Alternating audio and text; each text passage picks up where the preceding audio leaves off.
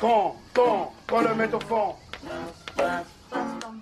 Et bienvenue, bienvenue sur r4s.fr. Bonjour à tous. C'est jeudi, c'est votre émission, votre rendez-vous du jeudi. Passe ton ballon. Euh, on est là, on vous, accompagne depuis un mois et vous nous accompagnez aussi. On vous remercie pour euh, tous les messages que vous nous envoyez euh, sur le hashtag Passe ton ballon sur les réseaux sociaux. Vous êtes de plus en plus nombreux à, à nous écouter. On vous en remercie. C'est que le début, mais vous êtes déjà là avec nous et ça nous fait plaisir. Et euh, ben, on vous a préparé encore une émission, euh, une émission top qualité aujourd'hui. Top qualité parce qu'on a déjà autour de la table la crème de la crème de l'analyse, comme d'habitude, vous le savez. Et on a un invité spécial, on va vous en parler après. Déjà, je vais présenter mon équipe habituelle euh, qui est toujours à côté de moi. Amaïs, toujours au présent. Comment ça va, Toujours présent. Salut Mathieu, salut tout le monde. Bah, très heureux et très heureux de recevoir notre invité, mais je te laisse la primeur Oui, euh, on- de révéler on son fait, identité. On fait monter le suspense. On vous l'a dit sur les réseaux sociaux, on fait monter le C'est vrai, suspense. faut monter le suspense, qu'on l'a dit toute la on journée. dit. ça, fait, ça fait deux semaines qu'on vous en parle, on fait monter un petit peu le suspense. Idriss, comment ça va, Idriss? Ça va très bien, très très bien. Je me réveille de la sieste. Ça se voit, t'as des petits yeux. C'est pour ça que t'es arrivé en retard. Bah, je suis pas en retard, je suis arrivé à l'heure. T'as dit j'arrive à 18h30, t'es arrivé à 18h50. euh, Ouais, bah c'est la sieste, tu me Ouais. On a notre semi-community manager avec nous, Ouais. 13-013, toujours là. L'esprit euh, l'esprit volant de l'émission. Le Factor X. euh, le Factor X. Cisco devait être avec nous, malheureusement il peut pas, il peut pas être là. On Ouais. te salue Cisco, je On sais que tu nous écoutes, Ouais, on l'embrasse. euh, on t'embrasse fort et on pense à toi. Euh, Azir, on sait pas. Il On est sait sur la pas. route. Ah, il est sur la route. Il est sur la alors route. je vous explique, Azir en fait on a une conversation. Il réagit jamais, il parle pas. Il dit- il répond pas. Tu viens, tu viens pas. Parce Donc que- on sait pas s'il va venir. Ah, pour pas non plus raconter sa vie, parce qu'Azir Oui, est quelqu'un oui, de plutôt cas, discret. il va A- arriver. Azir a des occupations euh, Ah, niveau travail voilà. qui fait qu'il finit Il euh, a des très juste. obligatoires. Voilà. en référence au film Les collègues pour ceux qui connaissent. Voilà, il finit, il finit, c'est un peu juste pour arriver au tout début de l'émission à chaque Mais il fois. va donc arriver, il il- va il- arriver. tous les jeudis, il y a une bagarre entre lui et, le- et la- et les embouteillages. Voilà, mais il va arriver, il va Voilà, il va- là, euh, il arrive là. incessamment sous peu. Et notre invité, notre, notre invité du jour, Benjamin Poté, euh, auteur, producteur, réalisateur du film euh, Gunnar, Marseille à la vie à la mort. Exactement. Bienvenue et merci pour, merci euh, pour ta présence ici. Merci beaucoup. Ça nous fait plaisir euh, d'être, que tu sois là et que tu aies répondu favorablement. En plus, c'est un jour particulier puisque euh, alors on va en parler un, peu plus tard en fin d'émission mais euh, donc tu avais lancé une campagne de crowdfunding pour euh, réaliser ce film Et on Et est à J-2, on est à J-2. cliquez sur la cagnotte, cliquez à fond sur la cagnotte encore, sur Ouais. ProArty. alors ouais, l'objectif est atteint mais continuez quand même mais l'objectif est atteint Benjamin C'est ça, c'est ça. L'objectif est atteint depuis midi, 14h, un truc comme ça. Vous allez sur les réseaux sociaux de Passe ton ballon, les réseaux sociaux Voilà, d'Ama, c'est le Mathieu, moi, on a les- film tout attaché Voilà, on a mis tous on a mis tous, euh, les liens du compte et les liens pour aller sur le crowdfunding si vous voulez mettre un petit billet. voilà allez supporter C'est tout bénef. Allez encore soutenir ce, ce très beau projet. On va en parler un peu plus tard dans l'émission. Vous verrez que c'est, euh, ça vaut le coup. On va parler aussi du C'est mercato. nécessaire aussi. Oui. C'est nécessaire. C'est vrai, c'est nécessaire, oui, c'est nécessaire. On en parlera parce que c'est vrai que j'avais normalement, on- il y a quelque chose que je voudrais évoquer avec toi, Benjamin. On, on en parlera plus tard, mais c'est est-ce qu'on a peut-être un peu du mal à raconter l'histoire à Marseille, aux jeunes Marseillais? Ouais. C'est un sujet de débat que j'aimerais bien évoquer. Bah vas-y, euh, nouveau. je suis guide conférencier, donc euh, placé pour en parler. on Non, en que, parlera. euh, on en parle souvent, c'est un de mes plus gros désarrois autour de ce club, c'est que j'ai l'impression qu'on fait pas assez d'histoire Ouais. autour de, de l'OM. Alors que Une riche même- histoire qu'on ne raconte Bah, pas bien ou on raconte raconte jamais. Ouais, bah, On raconte vas autour du stade. On parle euh, toujours jamais, on parle de 93, c'est bien, c'est pas mal, mais bon, il s'est passé plein d'autres choses euh, dans l'histoire de l'OM. Et Gunnar Anderson en fait partie. euh, on en parlera euh, un peu plus tard dans l'émission. On va parler du mercato. On va tirer un bilan de, de ce mercato. Ah, on va rigoler. conclu euh, ce lundi. Il y a beaucoup de choses à dire. Il s'est passé beaucoup de choses lundi sur le marché des transferts pour l'OM. On va revenir rapidement hein, sur Lyon-OM. On va pas passer trois plombs Ouais, sur ce bon, match. on va répéter les mêmes choses. voilà. Oui. Et on va surtout te faire un premier mini bilan de ce début de saison, un début de saison très mitigé, très très mitigé pour ne pas dire plus. On reviendra sur euh, le nœud du problème, sur les individualités, euh, sur le calendrier, sur André Villas-Boas. Il y aura la chronique européenne d'Amaïs. Il y aura un petit mot sur les jeunes d'Idriss, forcément, toujours. On embrasse OM Campus. Et donc on, on évoquera en fin d'émission euh, ce, ce projet de film sur Gunnar Anderson, mais ça sera un peu plus tard. Je vous propose de commencer par, par le mercato, messieurs. Ce mercato qui s'est terminé ce lundi, euh, cinq arrivées, deux départs, euh, alors deux départs principaux. Hein. On va pas évoquer tous les, euh, Ouais, les ouais, tous prêtés, les jeunes, etc. C'est vraiment les deux départs principaux que je veux compter.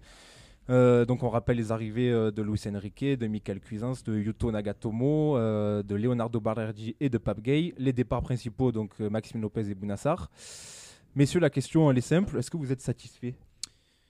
Alors, euh, si je veux être fidèle à ma ligne de conduite, qui est celle de voir mon club miser sur des jeunes talents inconnus, oui, forcément, ça fait des années que je demande à ce qu'on tente des paris. Là, je suis servi entre Balerdi, Gay, euh, Luis Enrique, Nagatomo. et euh, voilà, l'OM tente des paris. Ils ne seront pas tous fructueux. Bon, peut-être que si, mais bon, faut avoir un peu de chance pareil, quand même. mais voilà, au vu des finances qui sont euh, visiblement assez restreintes, voilà, on se doit de tenter euh, ce genre de pari, sachant que les euh, gros salaires qu'on a donnés auparavant à des joueurs soi-disant confirmés, ben là, on les traîne comme des boulets. Donc, euh, essayons de Ouais, tenter quelque chose de Et nouveau. pour certains, pour la dernière saison. Oui, oui, pour, et pour certains, la dernière saison. Donc euh, moi je suis satisfait même si les gens vont retenir le fait que voilà on n'a pas pu signer un arrière droit dans les dernières heures du mercato. Mais en soi voilà tu as une solution de remplacement à mes yeux. Voilà donc euh, c'est pas ouais, c'est pas si grave que ça. Donc moi satisfait. Est-ce que ce- cet échec sur le latéral droit, euh, c'est vraiment imputable au club? On a, on a vite compris que c'était finalement les Belges de- du club de Genk Ouais, qui voilà. avaient posé problème. Au final, euh, On sait pourquoi et on trouvait après, euh, faut pas rêver aussi, l'offre euh, de, de Bou- de- du Bayern pour Bounassar, elle est arrivée dimanche matin, le mercato fermé lundi soir. Donc déjà, quand on est habitué avec ce club, d'avoir eu deux solutions de rechange en deux jours, c'était incroyable. parce, que, euh, parce que derrière, on, on- l'anticipation, on n'avait plus, euh, on plus l'habitude Voilà, de non, la réaction, la- une réaction aussi rapide, et je, et je- et je te décerne la, la palme d'or du tweet du week-end, Mathieu, parce que parce qu'en plus il a raison, en plus du fait que le, le tweet était marrant, c'est que bon, vous irez voir sur le, le compte Twitter de Mathieu, mais l'offre du Bayern arrive à 10 millions dimanche matin, et si c'est été Zubizarreta, dimanche matin il y avait maison à vendre. hein. C'est- gros dodo. Ah oui, oui, oui, dimanche matin, c'est sieste, c'est repas en famille, il n'y a pas 10 millions. Donc une offre du Bayern de Munich qui tombe à 10 millions un dimanche matin comme ça, moi franchement, on était autour des terrains avec, euh, bah, avec, la, avec Azir et tout ça, toute l'équipe. Et on rigolait au début, on voit les rumeurs, on dit mais arrête. mais non, mais d'où le Bayern Sar 10 millions Il n'y a, il y a rien qui va dans cette phrase. le Bayern Bounassar 10 millions, arrête. Il y a deux mois, on a commencé l'émission, on disait Bounassar à 3 millions, ça dégage n'importe où. C'est vrai. Là, il va à 10 millions dans le plus grand club du monde. Bah, bah, bah, c'est terrible. Mais du coup, voilà, l'OM réagit. Il y a eu deux, trois noms qui sont sortis dans la journée de bah, dimanche soir et dans la journée de lundi. Et après, bah, l'accord avec le joueur a été trouvé. L'accord de principe a été trouvé avec le club de Genk, sauf que comme ça commençait à traîner, qu'il était 23h et que eux ne pouvaient pas trouver de remplaçant dans, dans le délai imparti, ils ont décidé d'augmenter le prix. Qu'est-ce que tu veux faire? Là, pour le coup, on peut rien, de- on peut rien reprocher à, à- à nos, à nos dirigeants. Et comme disait Amaïs, enfin, comme avait euh, br- brièvement évoqué Amaïs, euh, c'est pas grave. T'as quand même Sakai qui est le titulaire à droite. Bon, ben, avec Sar, c'est pas comme si on savait, le, on savait vraiment lequel des deux était meilleur. Donc, euh, c'est pas très, euh, pas Mhm. très grave. Et Nagatomo peut très bien jouer à gauche et à droite. Et de toute façon, au pire, moi je dirais même que Nagatomo va pouvoir jouer sur son vrai côté qui est à droite. Parce qu'il y a encore Christopher Roca qui est au club et qui, commence à, qui a commencé à, à jouer des minutes contre Saint-Etienne.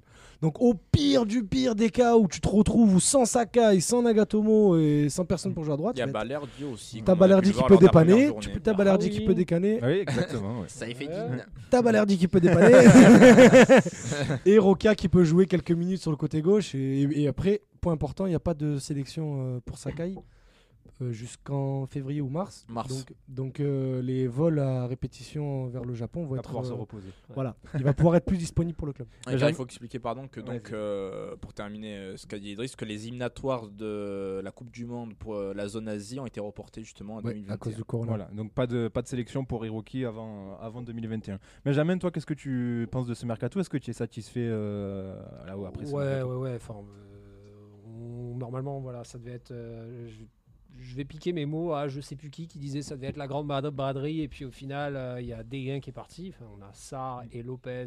C'est pas faute d'avoir essayé, c'est pas faute d'avoir essayé de dégager les gros salaires, mais c'est pas les, faute d'avoir essayé exactement. Et d'avoir quasiment réussi, parce que l'OM avait trouvé plusieurs accords avec des clubs, mais c'est les joueurs qui voulaient pas partir. Euh, le meilleur exemple, c'est Ger- Germain. Mais pourquoi Bah, parce que quand tu touches 330 000 euros par mois, tu veux pas accepter d'en toucher 50 d'un coup. 50 à Nantes en plus Ah, bah, tu veux c'est- pas. C'est belle ville, Non, Nantes. Saint-Etienne aussi. Alors, euh, Valère, Avant. Nantes, il y a eu Saint-Etienne aussi pour Germain. Ouais, non, franchement, vu, euh, vu la réalité du club, on va dire, euh, même si je retiendrai que, euh, voilà, on a signé un Luis Enrique qui n'est pas vraiment un neuf, que ça aurait vraiment servi euh, un, un vrai neuf. Je parle vraiment d'un vrai neuf, qui a les qualités de Benedetto et tout ça, mais qui s'est joué en remise et tout. Ça va faire euh, dresser des poils beaucoup de gens, mais pour une fois, j'ai regardé le match de l'équipe de France hier. du moins une Ah oui. partie de la première mi-temps. J'ai vu l'activité de Giroud c'est complètement hallucinant. On aurait un joueur comme ça qui saurait remettre et tout ça. Là, hier, en plus, il a été efficace pour une fois. Ça sera autre chose parce que Benedetto, euh, Bah, je pense qu'il est un il peu. est dans le creux de la vague, on va dire. Ouais, il je a pense des qu'il- qualités, je on pense qu'il en a un peu marre aussi. Il est pas au top. euh, faut que la confiance reparte, qu'il refasse des passes décisives, qu'il arrive à marquer et tout ça. Donc ça c'est le seul bémol. Sur l'arrière droit, pareil, si c'est pour se faire pigeonner à 15 millions d'euros, Ouais, c'est euh, exactement. un Non, joueur je trouve que le peut-être club a bien international, agi. voilà, je pense qu'ils ils ont eu raison de dire non. Quoi. Alors, on, parle sur le- alors, on, va, on va rester sur ces deux, euh, on va dire deux bémols, le, le 9 et le latéral droit.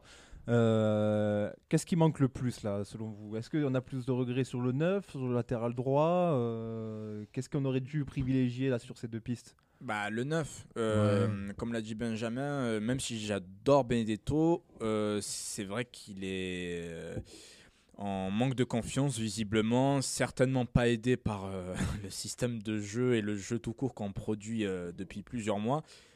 Et surtout, je me répète, je me répète chaque semaine, mais à partir de mi-octobre, on va jouer tous les trois jours. C'est marotte, ça un peu. Voilà, Et non, mais depuis- vraiment, depuis les- août, euh, Jusqu'à que, la- jusqu'à que la Ligue des Champions Non, mais j'ai l'impression que les gens ne, ne se rendent pas compte. Et on a que Ouais. des trentenaires devant entre Ouais, Payet et Benedetto. Ils vont pas pouvoir enchaîner. Et ça aurait été très important d'avoir un neuf, sachant que aux yeux de euh, Villas-Boas, Germain n'est plus un neuf, mais un ailier droit. Et donc visiblement, le, le backup, ça serait hacké. Non, ça va être. jeune. Mais non, ça va être Luis Enrique qui va jouer devant. Ouais, mais peut-être qu'il va le mettre que- à gauche finalement, on sait pas. Parce que numériquement, tes trois, tes trois attaquants titulaires, c'est Tovin Payet, Benedetto, et tes remplaçants, t'as quatre remplaçants du coup qui seraient, enfin, trois et demi, avec euh, Luis Enrique qui prendrait la place de Benedetto parce que Villas-Boas lors de sa conférence de presse a dit qu'il voudrait l'essayer dans l'axe. Germain à droite, le Prince à gauche et, Mar et Marley Haké. Et Haké, Prince, le Prince, Radonjic, c'est Radonjic, hein. C'est vrai, désolé. Ouais, Désolé. c'est vrai que t'es pas au courant. Euh, donc du coup, Nemanja Radonic à gauche et Marley Haké qui peut occuper les trois postes. Donc ouais, t'as t'as- Oui, t'as- dans- t'as quatre remplaçants pour trois, pour trois Dans postes. tous les cas, c'est léger, quoi. Oui, moi je dis pas que euh, je parle pas de qualité, je parle de quantité. là. Mais sinon, Donc, je suis d'accord avec euh, toi. Ouais, pour répondre à ta question, oui, ça aurait été plus important d'avoir un neuf qu'un arrière droit dans euh, la construction actuelle euh, de l'effectif. Ouais, tu peux construire pour un latéral droit, tu peux construire.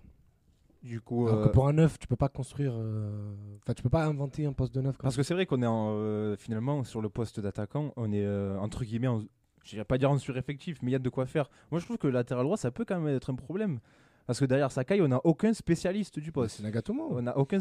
Ouais, mais il est depuis plusieurs saisons, il est quand même plus habitué à évoluer à gauche. Mais, mais, mais ça va, il, c'est pas, c'est un- ça a toujours été un latéral gauche qui jouait à, enfin, un latéral gauche qui, est- qui est droitier, donc il a toujours joué sur son faux pied.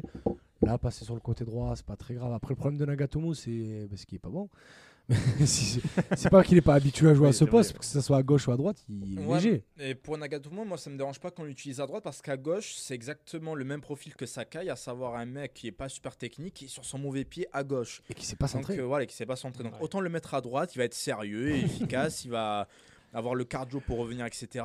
Et c'est tout ce qu'on lui demande. Et puis, folie. vraiment, et puis vraiment, si, si, Nagato, si même Nagatomo est pas bon, tu peux, comme l'a dit Amaïs, mettre Balerdi, tu peux aller mettre Camara. Il y a moyen de bricoler à droite. Un latéral droit, il n'a il a pas besoin de vraiment être incisif sur le jeu, il a juste besoin de bien défendre. Et après, offensivement, pour un ou deux matchs, on pourrait être, euh, on pourrait être un, peu, un peu patient. Ou alors j'ai vu passer euh, sur les réseaux, Non, ça non, me fait non, rire, non, Morgan non. Sanson à droite. Non, non, non, quand tu vois, quand tu vois qu'il quand tu vois qu'il plonge 15 fois sur le crochet de Léo Dubois, là, mais jamais Mais jamais, je, je suis dépité là, je vois, cette- par cette euh, possibilité. Ça. Non, non, non, non, non, le crochet de Léo Dubois, là, 5 fois là, dans le match. Oh. Mais en plus, bah, Mathieu ne le dit pas parce que là, il est calme, mais les insultes qui ont, Qui ont fusé. je peux pas. Je peux comprendre. les insultes qui ont fusé parce qu'on a regardé le match ensemble dimanche soir euh, sur le cinquième crochet. Mais non Non, là, mais avait de la vie. après, quoi. Morgan Ouais. Sanson ne sait pas défendre, il faut arrêter ça. Est-ce que justement, puisqu'on est sur l'arrière droit, on a beaucoup parlé de la- l'éventualité de se pencher sur un, sur un joker. Est-ce que c'est vraiment une option viable? Est-ce que vous êtes plutôt pour, plutôt contre En fait, je suis euh, pour dans la mesure où c'est Kenny Lala. En fait, je veux pas un joker pour faire un joker parce qu'il faut un mec. Moi, j'aime bien Kenny Lala et je trouve qu'il stagne un peu à Strasbourg. Il a besoin de passer le step au-dessus. Ouais. Donc, j'aimerais, que si on en fait un, que ça soit Kenny Lala. Si c'est pour faire un joker pour juste dire on va chercher un latéral droit de Ligue 1, c'est pas la peine. Non, non, ouais, exactement. exactement. C'est euh, là, là j'ai l'impression que ça fait un an et demi qu'il régresse quasiment. Ouais. Peut-être parce C'est qu'il a vrai, pas tout à bougé, fait. et Ah, parce ça qu'il fait- reste à Strasbourg, il se retrouve à jouer ailier. possibilités de partir peut-être en Angleterre, peut-être dans un club euh, plus intéressant. Euh, ouais, ça pourrait être une super option pour nous. Quoi. On a parlé de Fabien Santos aussi, Ouais, le dessin. Ouais, je- Euh, Moi je suis quand Thomas Fouquet du Stade de Reims. ça ferait comme le Barça avec Braithwaite euh, lors euh, du dernier mercato hivernal où bah, les clubs français savent qu'on a besoin d'un arrière droit, ils savent qu'il n'y a pas 40 000 options, donc ils sont en position de force pour le montant demandé. Pas Donc tu vas le surpayer, si, mais ils vont remplacer par Pas qui. Mettons sentence le Metz Levant. Bah, ils peuvent pas le remplacer. Mais Strasbourg, pareil pour l'Alain. Mais justement, tu as aussi le truc de te dire le mercato d'hiver est dans deux mois, tu vas pas te fâcher avec un joueur. Si le joueur commence à aller voir le club et dit je veux aller à l'OM, Tu vas pas te fâcher mais avec un- non, mais il est sous contrat avec. oui, mais euh, tu sais comment ça se passe. le joueur décide, le, si le joueur décide d'aller au bras de fer, Je suis pas d'accord. Il, y a- il va y avoir énormément de matchs, donc euh, non, je, je suis pas d'accord du tout. Sur le hashtag euh, passe ton ballon, on a le compte passe ton ballon qui réagit sur le hashtag passe ton ballon. je pense que c'est, je pense que c'est Sissoko qui nous dit. euh, Déconnecte-toi. donc il, Sisco. il nous parle d'Ali Mohamed. C'est vrai que là on, Ah, a est prêté Ali. Mohamed qui est un arrière droit. On l'a prêté en même, De Belgique. toute façon, Villas-Boas l'aurait jamais fait jouer. Tu penses qu'il aurait jamais joué? Ouais. Vous connaissez un peu, j'ai un peu, euh, un peu les oreilles de, je suis un peu l'oreille un peu de tous les joueurs au centre de formation. Et euh, lui euh, bataillait pour son prêt depuis un peu plus d'un an déjà. Et Villas-Boas, euh, franchement, quand- vous connaissez l'histoire. De toute façon, je sais pas si je l'ai raconté un jour en direct du premier match de Lucas Perrin, toutes les conditions qui ont fait que Lucas Perrin se retrouve titulaire face à Rennes la saison vrai, dernière. vrai. Alors imaginez-vous pour Ali Mohamed, avec un latéral droit, il aurait un, Villas-Boas aurait mis Marley Ake, il aurait mis Raoui à droite, il aurait toujours pas mis Ali Mohamed. Du coup, est-ce qu'on peut, se- qu'on peut éventuellement penser que l'OM se réserve euh, le droit de retourner euh, sur le Joachim Maleux, le fameux Ah oui, danois oui, du, de Genk, pour cet hiver Ah, je pense Sachant que euh, Longoria Ah, il a pas pas mal égratigné le club en et qu'il est, conférence de et presse. est pas du tout content euh, le joueur Ouais, donc ouais, je ouais. pense que le joueur va faire va faire ce qu'il faut pour que le 1er janvier à minuit 2 il soit olympien lui. Ouais, ouais, je me souviens, de- enfin, j'ai regardant mon Twitter euh, mardi matin, euh, c'est ça, j'ai vu le No Words. Oui, Ah, ouais, No Words, il a tweeté Et il, en a remis, il a remis une couche. Ah, il a Et aujourd'hui, il a ouais. fait une interview où il en a remis une couche voilà. où il disait qu'il était très très Ouais, mécontent. après après son match avec le Danemark du coup il était pas sous la l'égide de la communication du il a club marqué avec le et Danemark. il a pu parler euh, un peu librement et il s'est lâché hein. Et ben voilà, voilà. Donc euh, ils en demandaient 15. À l'origine c'était 8. Enfin Oui, c'est 8, ça. 10. Ils en ont demandé 15 après, semble-t-il. Euh, je me demande s'ils vont pas le lâcher à un tiers du prix parce qu'en deux mois il peut, il peut se passer beaucoup de choses. Mhm, tout à Et fait. s'il joue pas, s'il a pas envie de jouer, ben, il joue à la Ligue Europa Genk euh, si j'ai pas de bêtises Euh, oui, il me semble. C'est ouais. dommage parce que c'était une euh, piste alléchante, euh, un jeune joueur qui a Ouais, l'air d'être être- très doué. Non, euh, mais donc ça veut dire qu'il sera, il sera sur les listes européennes et que si tu le récupères en janvier, dans la mesure où tu es reversé en Ligue Europa, c'est ton, c'est ton seul joker. Parce que tu peux, ne, tu ne peux rajouter qu'un seul Ouais. joueur qui a déjà joué une compétition européenne. Mhm. C'est un facteur à prendre en compte. On est sûr qu'il joue la Ligue Europa Genk Ah, je... Moi j'ai un doute. hein, je, vais vérifier. Moi je crois, quasiment sûr. en fait je, je suis quasiment sûr de les avoir vus dans les poules, mais je demande à Metz parce que c'est toujours lui qui sait mieux que moi ce genre de Bon, en tout cas, on verra si, euh, si jamais il nous rejoint euh, cet hiver. On lui souhaite parce qu'il avait l'air quand même assez dégoûté. C'était assez triste même de voir euh, ce joueur Oui, qui et voulait puis quand- absolument venir à Marseille. Et puis euh, quand on voit les rapports de, de ceux qui suivent le football belge, euh, les, gens de confiance bien évidemment, qui suivent le football belge et qui nous en ont parlé, c'était c'était très très positif et très plutôt dithyrambique même. Donc euh, un peu dommage, mais bon. Après voilà, c'est pas c'est pas grave. C'est pas comme si on était euh, on était euh, On était passé à côté de Voilà. Maradona une Oui, deuxième et- fois. mais aussi c'est pas comme- mais c'est- mais aussi c'est pas comme si on avait personne à ce poste-là. Il y a plusieurs possibilités qui s'offrent à nous, donc c'est pas grave. Non, pas d'Europa League. Pas d'Europa League, Ah donc, ben désolé. Je, je pensais aussi. Donc, je retire. La porte est grande ouverte. Quoi. Bah voilà, là, si encore je- plus. Si euh, Longoria euh, est décidé à le faire venir, la porte est grande ouverte. Euh, messieurs, on va parler des recrues qui sont vraiment arrivées euh, cette fois. Et notamment la recrue euh, phare, entre guillemets, c'est, euh, qui, a débarqué lundi, c'est Michael Cuisance, hein, prêté avec option d'achat par le Bayern Munich.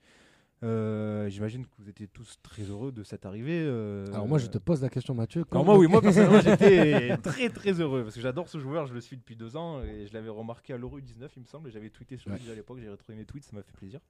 mais du coup j'étais très content qu'il vienne oui, mais euh, c'est vrai qu'on a, euh, du coup il a pas beaucoup joué ces, dernières, ces derniers mois donc on peut se poser des questions mais déjà est-ce que vous êtes content messieurs? C'est quand même une arrivée significative je trouve, c'est pas mal. Oui, euh, tout à fait. Surtout qu'il a l'air d'avoir un profil de milieu qui est susceptible de casser les lignes, euh, à moins que je me trompe. hein. Mais c'est ce qui manque cruellement à notre milieu actuel. Et voilà, c'est. C'est une idée intéressante, c'est surtout ça que, que j'apprécie, un jeune qui a du potentiel, qui en manque, en manque de temps de jeu dans l'un des meilleurs clubs du monde, et qui vient chez nous pour se relancer, qui a du potentiel, qui a un, un petit CV quand même. Il a dû jouer euh, entre une trentaine, quarantaine de matchs de Bundesliga entre euh, le Borussia Mönchengladbach et le Bayern. Donc voilà, ça a tout l'air euh, d'être une bonne pioche, surtout que voilà, il te- ça te coûte rien a priori ou très très peu. Quoi. Il y a une option d'achat entre 8 et 10 millions. Ah, mais est-ce qu'elle est obligatoire? Non. Ouais, en plus. Donc, euh, L'option d'achat, le RMC avait dit 10 millions, l'équipe Ah, a dit ben, 18. Et après, il y a eu du 18, du 15. Et. Longoria a dit elle est entre 10 et 18 du coup. Il a joué de ça, euh, trouvé ça très drôle. Il a, dit, il a joué de ça en conférence. Mais, presse. mais ça va, un joueur qui a, qui a passé un an à s'entraîner avec Goretzka, Thiago Alcantara, Alfonso Davies, Alaba, Lewandowski, Thomas Müller, Joshua Kimmich. On peut dire que c'est pas très grave s'il joue pas beaucoup. Ouais, il a forcément appris quoi. Oui, voilà. C'est ça. Il est forcément meilleur qu'il y a deux ans. Il était censé partir à Leeds pour plus de 20 millions. Donc, euh, Il y a eu un problème à la visite musicale avec Leeds. Et, euh, Non, alors lui a démenti hein, en Ah conférence ouais de presse. C'est ce que Il a dit avait que dit. c'était contractuel. Enfin, il a pas dit que c'était contractuel, mais on a déduit que si c'est pas la visite médicale, euh, c'est c'est Bon, ben, forcément bizarre, contractuel. Qu'est-ce qu'il peut nous apporter Est-ce qu'il peut changer la face de cette équipe moribonde euh, Alors, Benjamin, je vois que tu enfin, fais les gros yeux. euh, ouais, non, non, ouais, moi je pensais à. On a personne pour casser les lignes. Ah, mais si, mais Morgan Sanson, normalement, il était là un petit Oui, peu mais- pour ça et Non, tout mais, ça. mais pas les lignes de touche, les lignes sur le terrain. Et c'est ça, exactement. Là, euh, il est Les lignes imaginaires entre, les, entre la défense et le milieu, c'est ça qu'on veut C'est casser. ça, c'est ça. Lui, exactement, voilà, parce que je lui, c'est la parler ligne de- de creux de la vague euh, pour Benedetto tout à l'heure et j'ai l'impression que Morgan, euh, il est dedans aussi. Alors moi, j'ai défendu jusque Lille, où ça m'a fait un petit peu de la peine, où tous les trois, surtout Rongier, Oh, je t'as les voyais patient. Oh, t'as Je voyais toi. vraiment, vraiment fatigués et je me disais, mais c'est pas grave, ça peut fonctionner quand même. C'est des mecs qui ont de la qualité et tout ça. Contre Lyon, il m'a rendu fou. Vraiment fou. Sincèrement, dans le sens Ah ouais. où, euh, exactement, j'ai l'impression qu'il est cramé, il n'arrive plus à casser les lignes. Il n'est pas en confiance en plus, qui fait qu'il court s'isoler à la ligne de touche dès qu'il a un ballon. euh, C'est un- voilà. c'est un génie, On a l'impression d'avoir un joueur de Metz qui joue au Parc des Princes et qui gagne 1-0 et qui est à la 92e minute. Quoi. Ah, il est aimanté par les poteaux de corner, c'est incroyable. Il est- il- ça m'a- ça m'impressionne, moi. Alors moi, c'est c'est un joueur que j'ai jamais été, j'ai jamais été fou de ce joueur. hein. Euh, voilà, je suis abonné en Virage Nord et euh, combien de fois, je savais pourtant qu'il avait fait un bon match, il pouvait même avoir marqué, même avoir passé. On sortait du stade, fait et Sanson, il a C'est joué? c'est typiquement ça. Non, mais c'est typiquement ça. C'est Voilà. même quand il marque, on fait ouais, il a marqué, mais bon. Si tu nous écoutes, hein, c'est- mais il y a un truc, euh, voilà, où je sais pas. euh, Mais du coup, Cuisance, vous, vous le voyez plus, de plus prendre la place de Sanson ou d'un Rongier par exemple? Là, d'un Sanson. Dans l'immédiat, moi, d'un Ouais. Parce que Rongier, euh, même si c'est pareil, il est cramé. Alors lui, il me faisait de la peine contre, euh, je crois que c'était contre Lille aussi, où il courait le pauvre. Et à part- à- au bout de 20 minutes, il avait vraiment les mains sur les Hmm. genoux. Il en Pour Rongier, on a l'impression que le problème il est plus physique. Que Sanson, c'est un ça. problème mental. C'est qu'en fait, il est bête. Mais Rongier, c'est un problème physique. C'est juste qu'on dirait qu'il a. Toujours dans la mesure. Quand même, au bout d'un moment, il faut être clair. hein. Attends, on va pas passer des phrases et des phrases pour dire que Sanson est bête, quand même, ça se voit. Mais Rongier, on a l'impression que c'est juste un problème physique parce que le, le niveau qu'a affiché Rongier en début de saison dernière, Sanson ne l'a jamais affiché à l'OM, même dans ses six premiers mois. Ce- ce- ce- cette qualité de conservation de balle, cette intelligence de jeu, cette gestion du rythme aussi, parce que Camara, il n'a pas forcément ce rôle-là. C'était un peu Rongier qui était un peu le cerveau de ce milieu de terrain. Et, son- et c'est pour ça que Rongier a beaucoup plus de crédit que Sanson. C'est que Sanson, on voit que physiquement, il est propre, il est prêt, mais il est juste très bête. Il, il- il rentre sur le terrain sans but, sans air, sans, sans conviction. Et courir ballon. Voilà, c'est tout. C'est pas ta meilleure c'est imitation. ça, et ouais. l'an dernier, il était efficace quand même. Oui, il est. Il relativement oui, efficace. oui, il, il- marquait, il faisait des passes. et quand le- ce que Rongier n'arrivait pas à faire. Et le pire, c'est que Sanson- quand Sanson est bon, généralement, l'équipe est bonne. Hmm. Parce que le- on, on prend souvent, hein, quand on dit euh, l'OM de Villas-Boas, euh, il y a, a 4-5 matchs où on s'est vraiment amusé dans le jeu. On les répète tout le temps. C'est Montpellier, c'est euh, Nîmes et Brest. Brest et, 3, et 4 Bordeaux. Et regardez, à chaque fois, c'est c'est des matchs où Morgan Sanson est pas mauvais, voire même très bon, surtout contre Montpellier et Bordeaux. Mais le truc, c'est que c'est voilà, c'est le, der- le dernier match de cette liste, il date de novembre 2019 quand même. On est en octobre 2020. hein. Ouais, ça fait long. C'est c'est long, mais non, Ah c'est bah, pas long, c'est confinement. long. c'est ça. Non, non, et surtout que même entre ces matchs-là, il s'est passé beaucoup de matchs où, euh, pff, ouais, je vais citer Omar Davanseca, mais qu'est-ce qu'il fait Sanson Mais qu'est-ce qu'il fait Piqué? Mais ah non, c'est très, très, trop frustrant comme joueur. Pour revenir à Cuisance, alors j'ai une question, mais euh, j'ai envie de me la retourner à moi-même, mais je peux pas me poser une question à moi-même. Est-ce qu'on en attend pas trop de ce, de ce garçon? Parce qu'il a Tu en fait- attends trop. Moi j'en attends trop, je le sais, mais je, je- je pose le débat parce qu'il a, 21 il a que 21 ans. Bah, Il va- Il va international. peut-être pas changer à lui tout seul la phase de l'équipe. euh, Ouais, mais international en jeune en équipe de France qui vient du Bayern, il aura forcément des attentes. C'est Oui, sûr. Et après, vu euh, le, le manque de créativité de notre milieu, il aura forcément des attentes. Après, il sait où il met les pieds. hein. Voilà. Ah, c'est- ça, c'est sûr. En Non, tout cas, et puis- et, puis, et en équipe de France, ils ont toujours été ensemble avec Camara, ils se connaissent très bien. euh, même au début, des, des- quand il y a eu les bruits entre Cuisance et Camara, on les voyait un peu se taquiner sur Instagram. euh, Tu viens quand Euh, Ils s'envoyaient des petits emojis et tout ça. Donc ils ont l'air un peu proches. Donc euh, je pense que. Et puis. Ouais, il y a pire comme- jouer à côté sur le terrain, ouais. Et il y a pire, ouais. il y a pire comme VRP. Non, je parle juste mental. Après, Non, mais en termes d'intégration dans En termes d'intégration, ça va être très vite. Il y a pire comme VRP que Camara. On sait que c'est un joueur qui n'a pas le brassard juste parce qu'il est jeune. Parce que sinon, en termes de- d'unanimité dans le groupe, euh, il est dans le top 3. Donc, euh, Cuisance sera à l'aise. Il aura je pense, les clés, euh, comme dirait Vincent Moscato, les clés du camion du milieu de terrain. Et, ouais, les clés du camion. et, et du coup, euh, moi, je pense qu'avec les qualités qu'il a, il n'y a aucune raison que, Est-ce que ça peut- ne marche est-ce que vous le voyez peut-être évoluer en 10 Parce que là, on, on s'attend à ce qu'il soit aligné en 8, euh, forcément, Ah oui, vu dans le bon. 4-3-3 immuable de notre cher coach, mais on peut imaginer une position Ouais, de voilà, numéro bah 10 là, à là, tu l'attaquant viens de le dire, en fait, euh, j'ai des problèmes à voir un 10 à, à Marseille, étant donné que je suis bloqué sur ce Ouais, sur ce 4-3-3. J'ai 4-3-3. l'impression qu'il bougera jamais. Attention, parce que on beaucoup parlé de, de- on en parlait nous la semaine dernière. Pardon, désolé. De l'âge de Dimitri Payet et de sa condition physique. Si on change de système, c'est pour mettre Payet à l'aise. hein. Donc ça va, être pour Payet, ça va être pour Payet en, six- en 10 et euh, mettre Luis Enrique ou quelqu'un d'autre sur le côté gauche. En tout cas, sur le hashtag passe ton ballon, Cuisance, c'est la recrue qui vous enthousiasme le plus. hein. On remercie 13 pour son tweet. Il y a beaucoup de, de Cuisance qui reviennent, euh, de Pape Gay aussi. C'est vraiment la recrue qui. qui- Très bonne rentrée, Pape Guerrier, on en a Oui. pas parlé. On, on va en parler, on va en parler après de, de, de Pape Gay. C'est vrai qu'il a été très bon. Très à bonne Lyon, entrée, euh, ouais. J'ai l'impression qu'il monte un petit peu en puissance. Ouais, il est en train de trouver ses marques dans l'équipe. Ah, et tout, Villas c'est Boas a positif. dit qu'il a fait une séance, euh, enfin une semaine Ouais. d'entraînement exceptionnelle. C'est vrai. Donc, On, on reviendra sur, euh, sur et sur ce match, euh, plus globalement ce match de Lyon. Messieurs, on va, on va passer au départ. Euh, on va parler des deux joueurs qui nous ont quittés lundi. On va commencer par Bounassar. La surprise, Bounassar qui a signé au Bayern. Euh, alors, on n'a pas du tout vu venir ce transfert. Incroyable. Mais euh, alors, moi, j'étais content parce que je, je trouvais que la team OM était très bienveillante. Euh, Beaucoup étaient très Oui. fiers et très contents pour lui. euh, plus On même que on le fait de le vendre. combien de temps Franchement, les deux premières saisons chez lui, enfin les deux premières saisons où il est venu, on était là, mais c'est une balle, il mérite de descendre en CFA et tout ça, il mérite de dégager vraiment et de dégager en D2. Vraiment, on en était là. À la première saison, c'est le seul joueur offensif d'Europe qui a joué. Je me rappelle de cette stat. Il avait joué plus de 30 matchs dans la saison. C'était la saison Mitchell. C'était le seul joueur offensif d'Europe à plus de 30 matchs à n'avoir marqué que un but et zéro passe décisive. C'est compliqué. Sa deuxième, du coup, il vient sous Bielsa. Non mais non non, il vient il vient il vient euh, après la saison Bielsa. Ouais. Donc il arrive Ah oui, il arrive sous Bielsa euh, et quand. Bielsa démissionne, c'est Sa Mitchell première saison avec. Michel. En 2015-2016. C'est ça. La grande saison dont on se souvient. Elle est incroyable. Ça. Après, moi, je sais pas. Il y a, il y a- il y a plein de moments où je me souviendrai quand même de joueurs. euh, son but euh, extrêmement rageux là, Mm. contre, euh, Contre Leipzig. Contre Leipzig. Leipzig. Ouais, exactement. Des, Un des- un des plus grands voilà, bruits. Deux, deux espèces de pas loupés Mais- de Sanson, mais deux, euh, deux fois où Sanson bute sur Ouais. le gardien et il arrive. Et, pour le coup, elle est hyper elle est hyper difficile à prendre parce que cette souvenirs. passe de Payet J'allais vous demander vos souvenirs de, de Bounassar. Ah, mais c'est euh, ce but contre ouais. Leipzig sans aucune hésitation possible. Ce but, moi, pour moi, c'est. J'ai je- failli faire une crise cardiaque Bah, moi. bah oui, moi, je, moi je, je vais au Vélodrome depuis que j'ai 8 ans, donc je suis abonné depuis 2004 et je me suis désabonné donc en 2019. C'est le, c'est un des plus grands. Je t'ai tomates. non, mais c'est un des, c'est franchement facile. Je pense que c'est et de loin le plus- la plus grande explosion que j'ai jamais entendue au stade. Ce but de ce but de Bounassar contre Leipzig. Et puis avant son but, en plus, il est, enfin, au Ah, plus il de son but, il est, très, il est très bon match. et il sort sur blessure. On sait euh. qu'il joue avec une épaule blessée, Ouais. euh, une épaule. il euh, par à- sortir, il d'ailleurs, peut sortir parce qu'il tombe et il se fait mal. Non, non, fran- Après, voilà, c'est pour ça qu'on. euh, qu'- après son départ, on peut être que bienveillant. C'est qu'on n'aura plus à le supporter, donc déjà, premier point.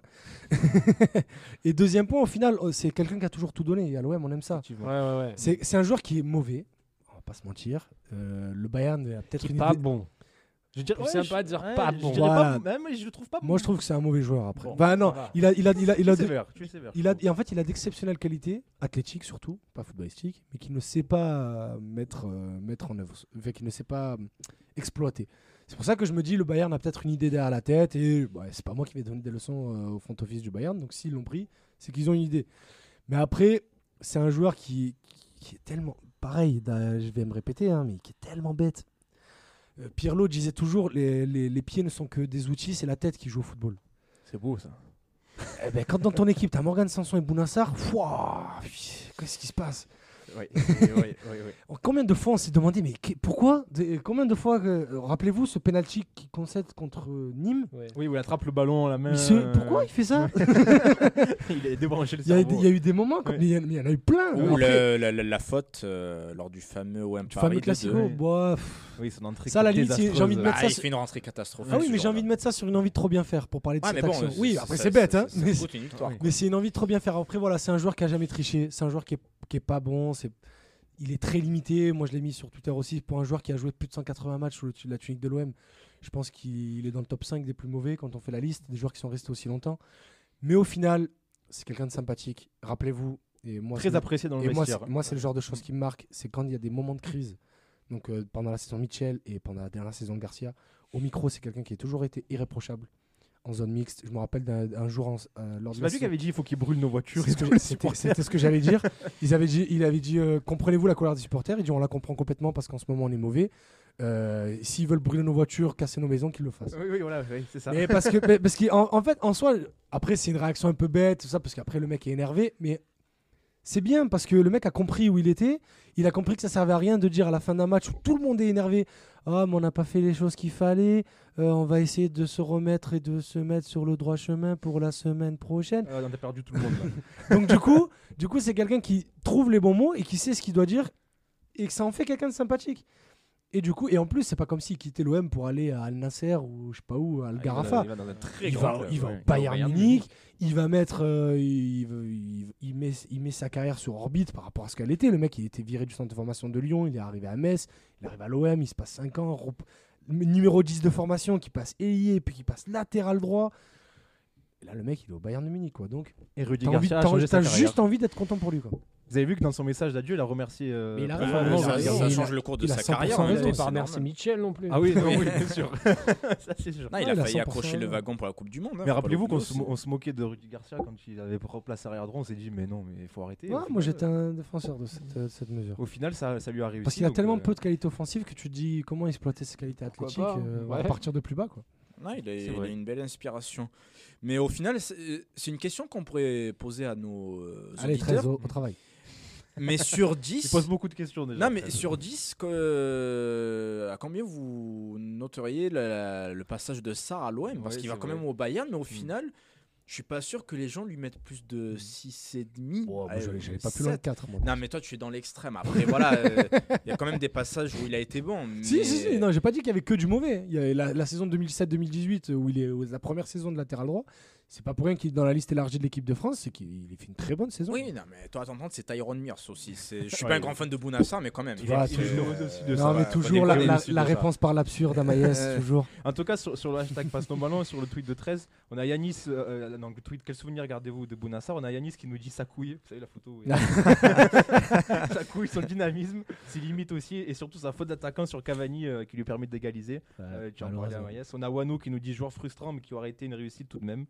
Euh, on a Edouard qui nous dit son but en Europa League. euh, on a Est-ce aussi que- la faute Vélodrome contre Paris qui Euh, revient. Voilà, c'est mitigé. Est-ce que les gens parlent aussi de son tacle euh, sur Neymar en Coupe de France? Ah, parce que c'est Ah, lui, c'est lui, c'est Eh lui qui, lui qui Eh tue oui. la carrière de Neymar. ouais. c'est bien, mais, mais il le touche pas en plus, il n'y a pas faute, il n'y a rien. Oh, oui, il y a, Ah il y a- oui, il y a un contact. Il y a un contact. Il y a- a pas faute, mais il y a un contact. Mais sur Neymar, il n'y a jamais rien. tout est autorisé sur lui. Vrai, ça procure tellement de. C'est ça. Ouais, c'est vrai. Messieurs, l'autre départ que- qui, est- qui est intervenu lundi, c'est celui de, de Maxime Lopez. Là, beaucoup moins de bienveillance, sur la team OM. On sait qu'il c'est un joueur qui, qui- qui est très clivant au sein des supporters marseillais. D'ailleurs, comment expliquer ça, ce- ce- un peu ce- cette différence de, de jugement entre les supporters qui le défendent énormément, il y en a d'autres qui le reprochent d'être euh, Marseille. d'être le joueur qui fait que des passes latérales, hein, cette Marseille. fameuse. euh, Marseille, toi tu penses c'est parce qu'il est marseillais, euh, Benjamin? On parlera après de Gunnar et tout ça, mais c'est quelque chose qui a toujours existé. Et ici, on a vraiment quelque chose d'extrême. Tout, tout, tout, tout, tous les, euh, les supporters, euh, en général, dans n'importe quel club, vont euh, voir blanc, voir noir, forcément. Mais à Marseille, on est encore pire. On est rouge, vert, bleu. gris. Ouais, voilà. Et là, j'ai l'impression que ça fait deux ans que euh, Lopez se prépare à un championnat du monde de passe en retrait. Et c'est ça le problème. C'est ça le problème. Alors que c'est notre minot, que c'est un joueur qui a du ballon, un joueur qui est technique et tout ça. C'est tout ce qu'on attendait, tout ce qui nous faisait rêver sur le papier. Mais ça fait deux ans que c'est très compliqué. Donc, euh, Et, et outre le fait, comme l'a très justement souligné Benjamin, que c'est difficile pour un joueur né à Marseille de s'imposer à l'OM, ce qu'il a desservi, je pense, c'est que Maxime Lopez a démarré sa carrière à l'OM sur les chapeaux de roue. Les gens l'oublient peut-être, mais il est Ouais. très, très, très, très bon. Excellent. Euh, quand Garcia le lance, c'est peut-être que les gens s'attendaient à ce qu'il s'améliore, il s'améliore, il s'améliore, quitte à devenir un top player en Ligue 1. Ben, malheureusement, ça n'a pas été le cas pour euh, plusieurs raisons. Je pense que le fait qu'il ait été trimballé un peu à gauche, à droite l'a énormément desservi. Mais ça, malheureusement, les gens l'oublient un peu trop souvent Juste- à mon goût. Justement, est-ce que la question qui, qui en découle, c'est est-ce qu'on l'a gâché ou est-ce qu'il s'est gâché un peu tout seul, euh, Lopez, euh, messieurs? Un peu des C'est vrai deux. qu'on l'a trimballé beaucoup, mais lui n'a pas non plus tout le temps saisi sa Ouais, chance. euh, Ouais. Un peu des deux, Mm. un peu des deux, parce que voilà, il y avait ces moments exactement quand euh, il jouait un espèce de, pff, on va dire 8-6 bien dans l'axe, mais il était censé venir récupérer les ballons et les remonter un petit peu. J'avais du mal à voir des passes en avant. Sincèrement, quoi. Combien de fois je l'ai vu passer derrière Camara, on se dit bon bah il va récupérer le ballon, il va remonter et tout ça, il va tenter des choses. Non. Tiens Alvaro, récupère le ballon. Tiens Chaletacha, récupère le ballon. Et ça, sur les derniers mois, moi, ça m'a vraiment rendu fou.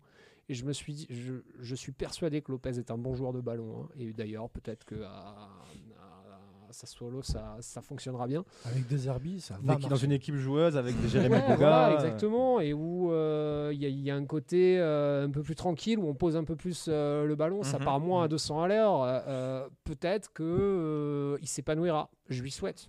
Largement, largement. J'espère même qu'il nous collera des buts un jour euh, en Coupe d'Europe. hein, pourquoi pas C'est Oui. pas grave. On sera triste sur le moment, mais Ouais, content tout le quand même. qu'on lui souhaite, tout à fait. Et pour ajouter un truc, hum, j'ai- j'aime pas parler de, de, de ce volet en général, tout ce qui est réseaux sociaux, showbiz, etc. Mais Maxime Lopez, c'est typiquement le genre de joueur qui a été touché par les critiques sur les réseaux sociaux. Très. La preuve, un jour dans le Canet Football Club, il en est venu à dire Ouais, les gens ils sont jaloux de moi parce que ma femme elle est belle, tan, tan, tan. Ça, non, mais tu rigoles, mais ça veut dire qu'il lit ce genre de truc. Que peut-être que l'ambiance à Marseille a été toxique pour lui à un moment donné et que du coup ça s'est ressenti sur son jeu comme l'a dit Benjamin, il prenait plus de risques à un moment donné et ça aussi c'est la vérité. Peut-être que à Sassuolo dans un club qui est largement moindre au niveau médiatique que l'OM, loin de la France entre guillemets, il pourra hum, s'exprimer et repartir de l'avant. Est-ce qu'il n'avait pas un jeu un peu euh, difficile à, à lire, un peu pour, Parce pour- qu'il avait- pour les il a, be- observateurs il a besoin d'avoir du mouvement autour de lui, un bloc Oui, haut. aussi. Il pou- et sauf que nous, on joue sur un bloc bas et avec des joueurs qui courent pas. Donc euh, il y avait rien, il y avait rien pour lui avec la- depuis l'arrivée de Villas-Boas. Oui, oui, bah, c'est pas sans retrait, c'est pas seulement de sa faute. hein. Ah oui, bah, c'est parce que c'est un joueur qui peut pas, qui, qui n'aime pas garder le ballon pour dribbler tout ça, c'est pas son jeu. Donc il a Non. besoin d'avoir des joueurs disponibles autour de lui. Donc quand euh, quand t'as un porteur de balle plus 9 joueurs qui le regardent, bah il revient derrière. C'est ça. Et toi, j'ai envie de te demander, Mathieu, du coup, qu'est-ce que ça te fait ce départ de Lopez? Ah, moi, je suis, moi, je- tu sais que j'a- Oui, j'apprécie c'est pour ça que je te euh, pose la j'apprécie question. Lopez. Après, euh, comme, on- comme on l'a dit, euh, moi, je trouve qu'il a aussi des fois manqué de, personnalité. Et notamment, moi, j'ai en tête la saison dernière le passage où Dimitri Payet est suspendu pendant 3 ou 4 matchs, je crois. Ouais. Mm. Où on se dit, bon, ben, Lopez, c'est à toi de prendre les clés du jeu maintenant. Et il ne l'a pas fait. Et j'en étais très déçu parce que je croyais beaucoup en lui. Et comme disait Amaïs, il a très bien débuté aussi. Donc, on avait beaucoup d'espoir. Mais au final, euh, en vrai, je suis content pour lui qu'il aille, qu'il aille s'épanouir ailleurs parce qu'ici, de toute façon, c'était plus possible. Mm. Avec le coach, avec le système de jeu, avec les supporters, il y avait une sorte de cassure, c'était plus possible malheureusement. Parfait. Voilà. Je, voulais, avis. je voulais que tu donnes ton avis parce que je sais que. que Oui, tu- j'apprécie, Lopez, apprécies mais plutôt bon, Lopez. je, je trouve que c'est bien pour lui qu'il aille voir ailleurs. C'est toi qui as l'avis le plus éclairé de nous. euh, Allez, écoute, je te remercie. euh, je te remercie, Idriss. Je propose de conclure euh, sur cette page mercato avec un, un dernier, un dernier sujet de débat. Euh, c'est le sujet de Pablo Longoria. Alors, euh, le nouveau head of football, comme on le disait si bien euh, Jacques. Bon, directeur sportif quoi. Il a voilà, pris l'accent de Belzins pour le dire. là. le head of Le football. head of football. ouais. Toi et moi, on se qui est arrivé euh, en cours de mercato. Qu'est-ce que vous avez pensé de, de son premier mercato là, pour, euh, pour le jeune directeur sportif espagnol? Des points positifs, des points négatifs Euh, euh, ouais, ouais. Si je reviens à ce que je disais au tout début, alors il a eu les clés, ok, mais il a eu les clés du coffre. Le coffre était vide. Il était censé le remplir. Donc franchement, vu ce qu'il nous a ramené et par rapport aux possibilités qu'on avait pour une équipe qui pourtant va jouer la Ligue des Champions, mais qui avait le coffre vide, euh, je trouve ça vraiment pas mal quand même. Effectivement. Il a fait beaucoup avec peu de moyens euh, C'est finalement. ça, c'est ça. Il s'en est bien sorti. Amaya, je vois que tu, confirmes. euh, tout à fait. Moi, ce que je demande à un directeur sportif quand il a des moyens très limités, c'est d'avoir des idées. Et des idées, il en a eu. Que ça soit dans les recrues ou dans les potentiels recrues, à l'image donc de l'arrière droit de Genk. Il y en a très peu qui le connaissaient en France. hein. Celui qui dit le contraire, c'est un menteur. Et, et bah, suite au, au départ de Bounassar, donc qui a été effectué la, la veille de la fin du mercato, il y avait déjà 2-3 noms. C'est-à-dire que ça a travaillé en amont. Il y a une piste A, une piste B, une piste C. Et c'est ça qu'on demande. On a tellement euh, été habitué ces 2-3 dernières saisons à avoir un manque d'idées, euh, ne pas remplacer euh, C'est un joueur qui part et t'as certains trois mecs. manques. qui sont ouais. fait quoi maintenant les à gars ramener des joueurs, à ramener des joueurs qu'on avait déjà eu et à les payer deux fois plus cher en fait. Ouais, aussi, Voilà. c'est- c'est c'est pas ça un directeur sportif. Et outre euh, les recrues en équipe première, il y a aussi un travail qui a été fait en collaboration, j'imagine, avec Nasser Larguet, très à côté pour euh, peut-être me confirmer ou m'infirmer.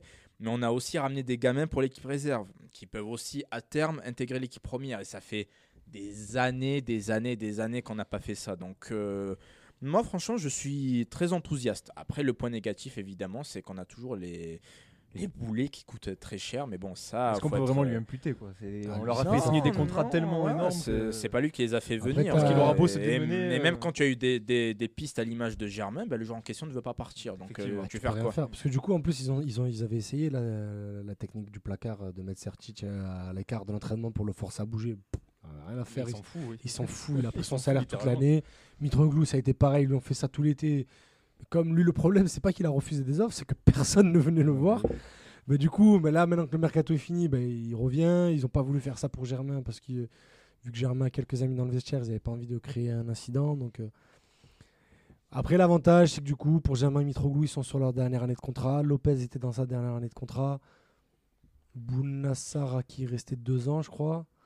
Donc, euh, ouais, ça va, se ça va, dégraisser, ça va, ça va se très dégraisser vite. ouais. automatiquement en fait. par la Et, l'avantage, c'est que tu as, une Ligue des Champions cette année, donc euh, on sait euh, comment ça se passe. Bon, Il y a de quoi être confiant finalement pour la suite avec, avec ce garçon-là, qui est très bah, jeune en plus. hein, est, c'est quand même un novice dans Je la pense, que dès je pense que si tu valides ton retour en Ligue des Champions l'année prochaine par le championnat Michael Cuisance, l'option saute. Tu as récupéré Lucien Riquet pour 8 millions.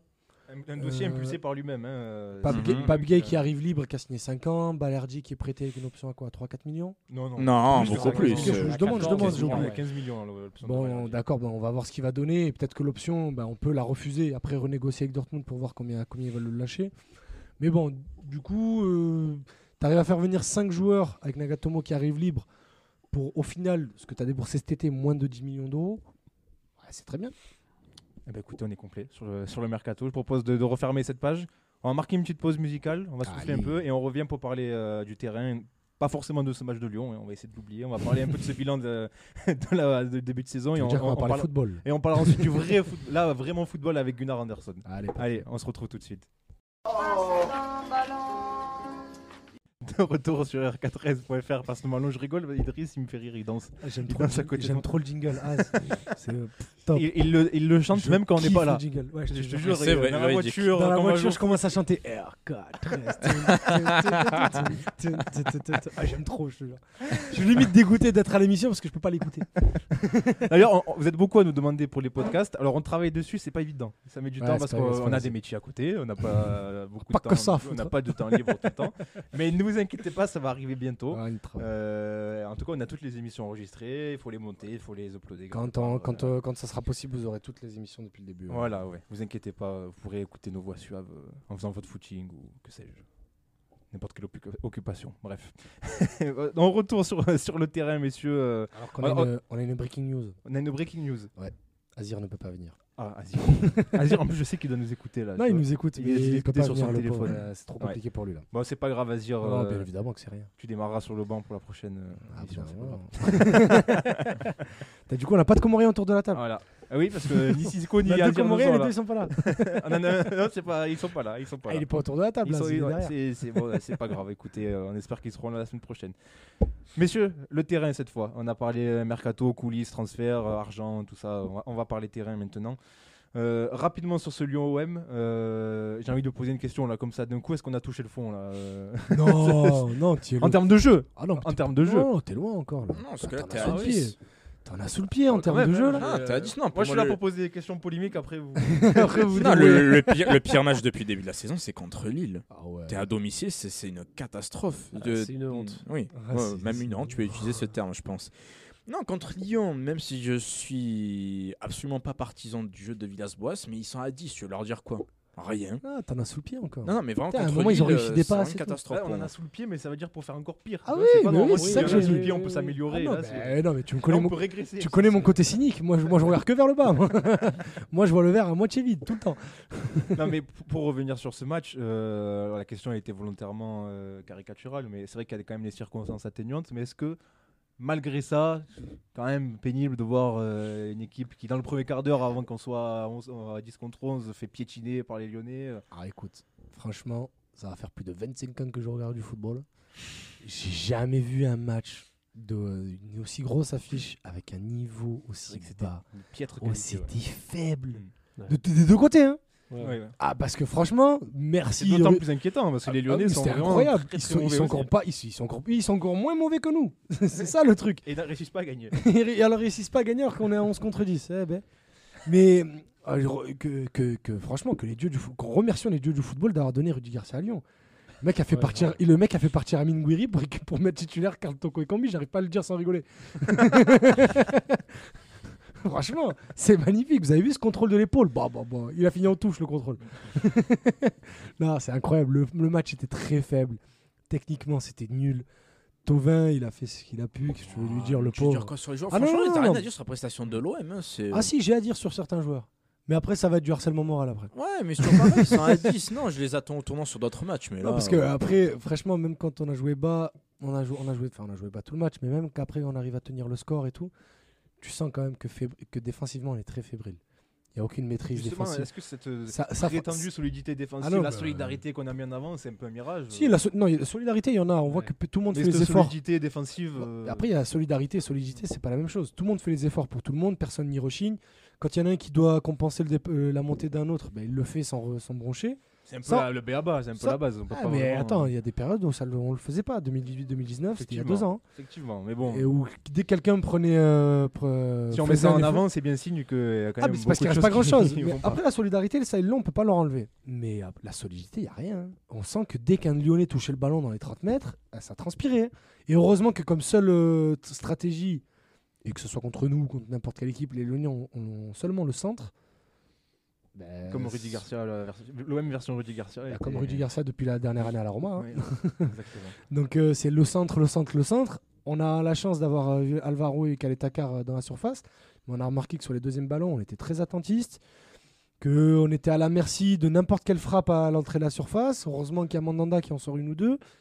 Qu'on est- montait pas. Moi, c'est un truc qui m'a choqué.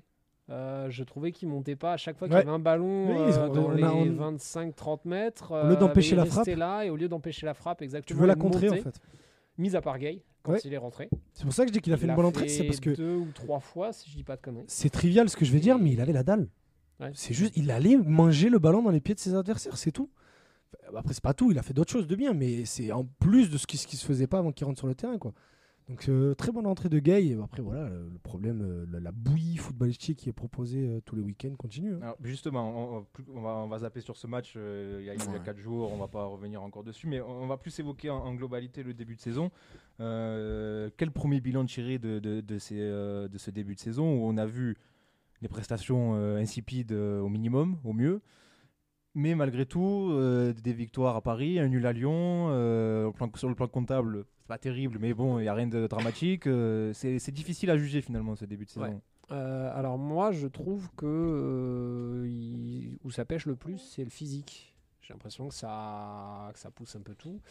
faut remettre un petit peu dans le contexte. On a huit joueurs qui ont été touchés par le Covid et qui fait que, par exemple, toute la préparation, alors pour ces joueurs, elle a été totalement fracassée vu qu'ils ont dû être euh, mis en, en quarantaine pendant, euh, pendant quasiment deux semaines. Et ensuite, il y a tous les jours, à l'entraînement, ils ont dû être divisés par petits groupes de 4, si je dis pas de bêtises, ou c'était. 4 groupes et tout ça. Bon, bah, euh, ça veut dire qu'en fait, il n'y a pas eu de préparation physique. Et moi, par exemple, quand on me posait la question, vas-y, qu'est-ce que t'en penses là, après ce que t'as vu à Saint-Etienne et tout ça, parce que c'est vrai que bon, on était tous euphoriques après la victoire au parc, mais euh, la victoire contre Saint-Etienne, enfin la victoire, la grosse défaite Mhm. contre Saint-Etienne, euh, ben, j'avais compris qu'on se mangerait trois purges à la suite parce qu'ils étaient carbonisés. Ça m'a fait ouais. encore plus peur contre Lille, qui est la pire prestation depuis le début de la saison, c'est clair. En plus, c'est à domicile, c'est une honte. Euh, mais voilà, j'ai vraiment l'impression qu'ils sont cramés. euh, que ben, forcément, quand on n'arrive pas à faire les efforts psychologiquement, c'est dur. Donc, ils ont perdu pas mal de confiance dessus. Peut-être que quand on va reprendre au final dans 10 jours, euh, ça ira mieux, parce que physiquement, ça ira un petit peu mieux et tout ça. Je suis pas 100% inquiet, même si je sais qu'il n'y a pas de fond de jeu et tout ça. faut voir le nombre de points qu'on a fait. Alors, on a été très mauvais à domicile, mais on s'en sort pas si mal à l'extérieur. Hein. Mhm. Euh, Rappelez-vous, Comme d'habitude, contre, voilà, on gagne contre Brest 3-2. euh, on doit, je vais pas dire qu'on doit jamais gagner, mais bon, Même là, t'as transpiré. hein. Voilà, Ouais, exactement. mais c'était la première journée, tu dis bon, allez, on la C'est prend. c'est ça, bon, c'est la pas- première journée, en plus, Là, pour le coup, il y avait les absents à cause du Covid. Il n'y avait pas Payet, il n'y avait pas. Ma- euh, oui, Amavi était là. Bon, bref, il y avait plusieurs joueurs qui n'étaient pas là. À cause Puis du tu marques Covid. 3 buts, tu te dis bon, allez. Je te dis, euh, allez, ça. c'est pas Mm. grave. Bon, 3 buts, euh, on en met 2 sur coup de pied Deux arrêté, sur le coup de pied arrêté et une frappe contrée. Euh, ouais, exactement. Mais je sais pas. Peut-être que quand physiquement ça va aller mieux, et donc peut-être, euh, peut-être que ça va être à la fin du mois là pour le Mm. début de la Ligue des Champions. Ah, il serait temps, ouais. Peut-être que ça ira mieux. C'est, enfin, je suis pas totalement inquiet. Je sais qu'on a vu des purges, on va s'en retaper pendant la saison, ça c'est clair. Mais je pense que tu as un gros problème physique et que quand ce sera résorbé, peut-être que dans les têtes ça va changer et dans les pieds ça va changer. Justement, ce calendrier à venir, euh, toi, Ama, on sait que ça t'inquiète beaucoup, mais est-ce qu'on peut pas le voir aussi comme une aubaine de se dire on va enfin faire tourner, voir d'autres joueurs que ce, ce 4 à 3 immuable, comme on en parlait, avec toujours les mêmes joueurs euh? Euh, je sais pas si euh, l'enchaînement des matchs va inciter euh, Villas-Boas à changer de système, mais ça va l'inciter à changer de, de joueur. Donc rien que ça, c'est déjà une petite victoire. Donc ça, ne- ça nous permet de voir les jeunes recrues. Par exemple, Gay, ça fait, bah, il est arrivé euh, très rapidement quand même, et il a toujours très peu joué. Donc euh, ça me déçoit un peu entre guillemets, surtout vu les prestations du milieu de terrain. Balerdi. Euh, bon, c'est normal de pas changer une charnière, mais voilà, c'est quand même un gars qui a été euh, pré-convoqué ou convoqué avec euh, la Convoqué. sélection hum, des- euh, de l'Argentine. Oui, non, j'ai pré-convoqué pour récemment et Ouais. convoqué avant. Donc, il doit avoir un minimum de talent. Donc, j'ai envie de le voir à l'œuvre et pas dès un premier match comme ça, balancé comme ça, même pas à son poste contre Brest.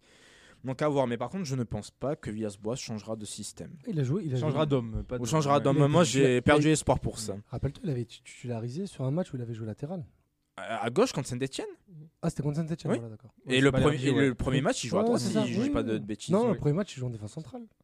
Il joue avec. Oui, euh, non, il il non, joue avec il en joue défense arrière. centrale. Non, non, il joue, il joue arrière, je suis pas fou. Non, Non, il joue euh, défenseur non, il joue central. défenseur central. Il a- il est pas allé à droite Parce euh, C'était sort du Alvaro qui pas là. Donc c'était Kaletakar, Balerdi dans l'axe. C'est contre Saint-Etienne qui joue latéral. Ah, Ouais, pour, ouais. pour Ouais, moi, je le voyais à droite au début, mais autant pour Non, moi. c'est il à- ma vie euh, contre Brest. Justement, ce calendrier, alors pour vous donner euh, les matchs, entre le 17 octobre et le 6 novembre, Entre On les deux trêves, là. réception de Bordeaux, déplacement à l'Olympiakos, déplacement à Lorient, réception de Manchester City, réception de Lens, déplacement à Porto, déplacement à Strasbourg. Calendrier infernal là. C'est Ah, on, va euh, on va courir. hein. c'est vrai qu'il y a de quoi être inquiet. Il y a de quoi être inquiet, mais bon, euh, peut-être ce changement, euh, le fait de changer peut-être euh, certains joueurs et tout ça peut amener une nouvelle dynamique. euh, Là, on puis a ça la va. trêve internationale, il n'y a pas grand monde qui est parti en sélection au final. Personne. très peu. ouais. Mandanda. Voilà. Non, tu as, tu as les Tatsar avec la Croatie. Ouais, il a joué, il a, il a été avec les hier. Pays-Bas. Strootman, Qui n'a pas- qui Kaletakar, n'est pas rentré en Camara, jeu, d'ailleurs. Mandanda. Camara est revenu parce qu'il est forfait avec les C'est espoirs. vrai. Voilà. donc, ouais. Ake n'est pas parti, parti avec lui Non, Non, Ake, non. c'est le dernier rassemblement Ouais, alors. c'est le rassemblement d'avant. Non, t'as trois, trois départs. Euh, ton collègue le Bah, prince là, il est pas non. parti. euh, Il n'est pas sélectionné avec la Serbie. qu'il y a pas eu la de manière- Serbie, C'était bizarre ça. C'est j'ai pas- trop aimé ça. Mais messieurs, justement, on parlait des, des équipes adverses. Quand on voit des Lille, des Rennes, à degré moins des Monaco qui ont vachement plus montré de, de choses intéressantes, il y a quand même lieu d'être inquiet là pour le podium. Il y a des équipes qui sont bien plus convaincantes, bien plus euh, aguerries. euh. Bah, hier, avais, euh, sur le terrain du Stade de France, tu avais le double pivot de Rennes qui était le double pivot de l'équipe de France. Kamaviga, Nzonzi. Voilà. Kamaviga qui a encore été excellent hier d'ailleurs. Donc euh, après Rennes fait un très bon début de saison, ils sont leaders pour l'instant, c'est très bien. Ouais, Je pense que- qui arrive. Je pense que voilà, la Ligue Oui, des Champions, évidemment. eux, par contre, va leur faire très mal. Mais euh, attention à Monaco. Parce que Monaco, c'est en train de se mettre en place petit à petit. Et Monaco, ça peut faire très, très, très mal. Oui et non. Parce qu'ils ils ont une grosse attaque, je suis d'accord, mais derrière, leur défense ne me fait absolument pas rêver et elle a fait beaucoup T'as d'erreurs depuis t'as le début de la saison. T'as vu le milieu de terrain? Oui, oui, j'ai vu. Oui, j'ai vu. Mais est-ce que tu as vu la défense aussi? Bon, ça va, Dissazi Badiachil, moi je pars. avec Ouais, bah, pour l'instant, c'est loin d'être ouf. Ça va se mettre en Et place. c'est super jeune. Et quand tu vois les options de, en place. rempla- euh, de remplacement en défense centrale, Et ils ont, ils ont tout Euh, fait. euh, ils ont de quoi s'inquiéter, Ils franchement. ont tout fait pour euh, faire un défenseur, on va pas le citer, Mohamed Simakan, et euh, que, que Strasbourg a refusé de laisser partir dans un club de Ligue 1. Rapidement, messieurs, sur euh, les individualités de ce début de saison, difficile de ne pas honorer euh, Mandanda qui a été euh, un Ah peu ouais. l'homme prévidentiel. euh, Bah il a rapporté, je crois, 9 points sur les 9. hein. C'est le, meilleur le meilleur gardien de tous les temps, c'est le meilleur gardien de l'histoire du club. Il a 34 ans, il continue d'être, surtout quand l'équipe va pas bien, d'être le meilleur joueur de l'équipe. Donc, qu'est-ce que tu veux dire? C'est un pléonasme de dire que le meilleur joueur de l'équipe, c'est mon mandat. C'est un pléonasme. Des déceptions un petit peu sur ce début de saison, euh, sur les individualités, un joueur qui vous a déçu. euh, Euh, ne pas citer Morgan Sanson. Non, Citer non, un j'avais autre. pas, cité- j'avais pas ci- j'avais pas cité Morgan Sanson, mais j'en avais parlé la semaine dernière, c'est Dimitri Payet. Parce que on, se- on, imagi- on se disait la saison dernière qu'il avait compris qu'il avait enfin endossé ce rôle de leader qui euh, technique et moral, et qu'il avait compris que si lui était pas fit et qu'il n'était pas impliqué à 120% dans, dans la saison de l'OM, que ça allait être compliqué. Et voilà, ben, on l'a vu depuis le début de saison, euh, avec sa petite bedaine, il est tranquille, hein, tonton. Donc euh, voilà, ma déception c'est lui parce que c'est une déception limite froide, c'est que j'arrive. C'est juste. en fait, non, en fait, c'est juste, euh, c'est juste déçu. Tu te dis bon, ben à ton âge, il y a l'Euro à la fin de la saison. T'as la chance d'avoir, enfin la chance, non, parce qu'au final il aurait pu y être l'année dernière, mais d'avoir encore un an pour prouver au niveau que tu peux aller à l'Euro alors que t'as raté la Coupe du Monde. Et il se saborde comme ça. Bah écoute, euh, qu'est-ce que tu veux faire? Laisse-le. hein. En tout cas, sur le hashtag Passe ton ballon, vous êtes aussi euh, très déçus. hein. On a Ouh, on a Ouh, Samy. Ouh, Samy, je sais pas c'est quoi ce. Je te dire. On a touché le fond depuis longtemps, le jeu d'AVB est catastrophique. On a Ellery qui nous dit on a le même plan de jeu depuis la saison dernière, c'est pas brillant. On a Romain qui nous dit je m'attendais je m'attendais pas à ce que ce soit brillant jusqu'à cette trêve, euh, mais maintenant plus d'excuses. Bah, le plan de euh, jeu c'était balle à Payet et Payet qui débloque la situation, sauf que maintenant Payet n'arrive pas à débloquer la situation. Et c'est problématique du coup. Bah C'est problématique.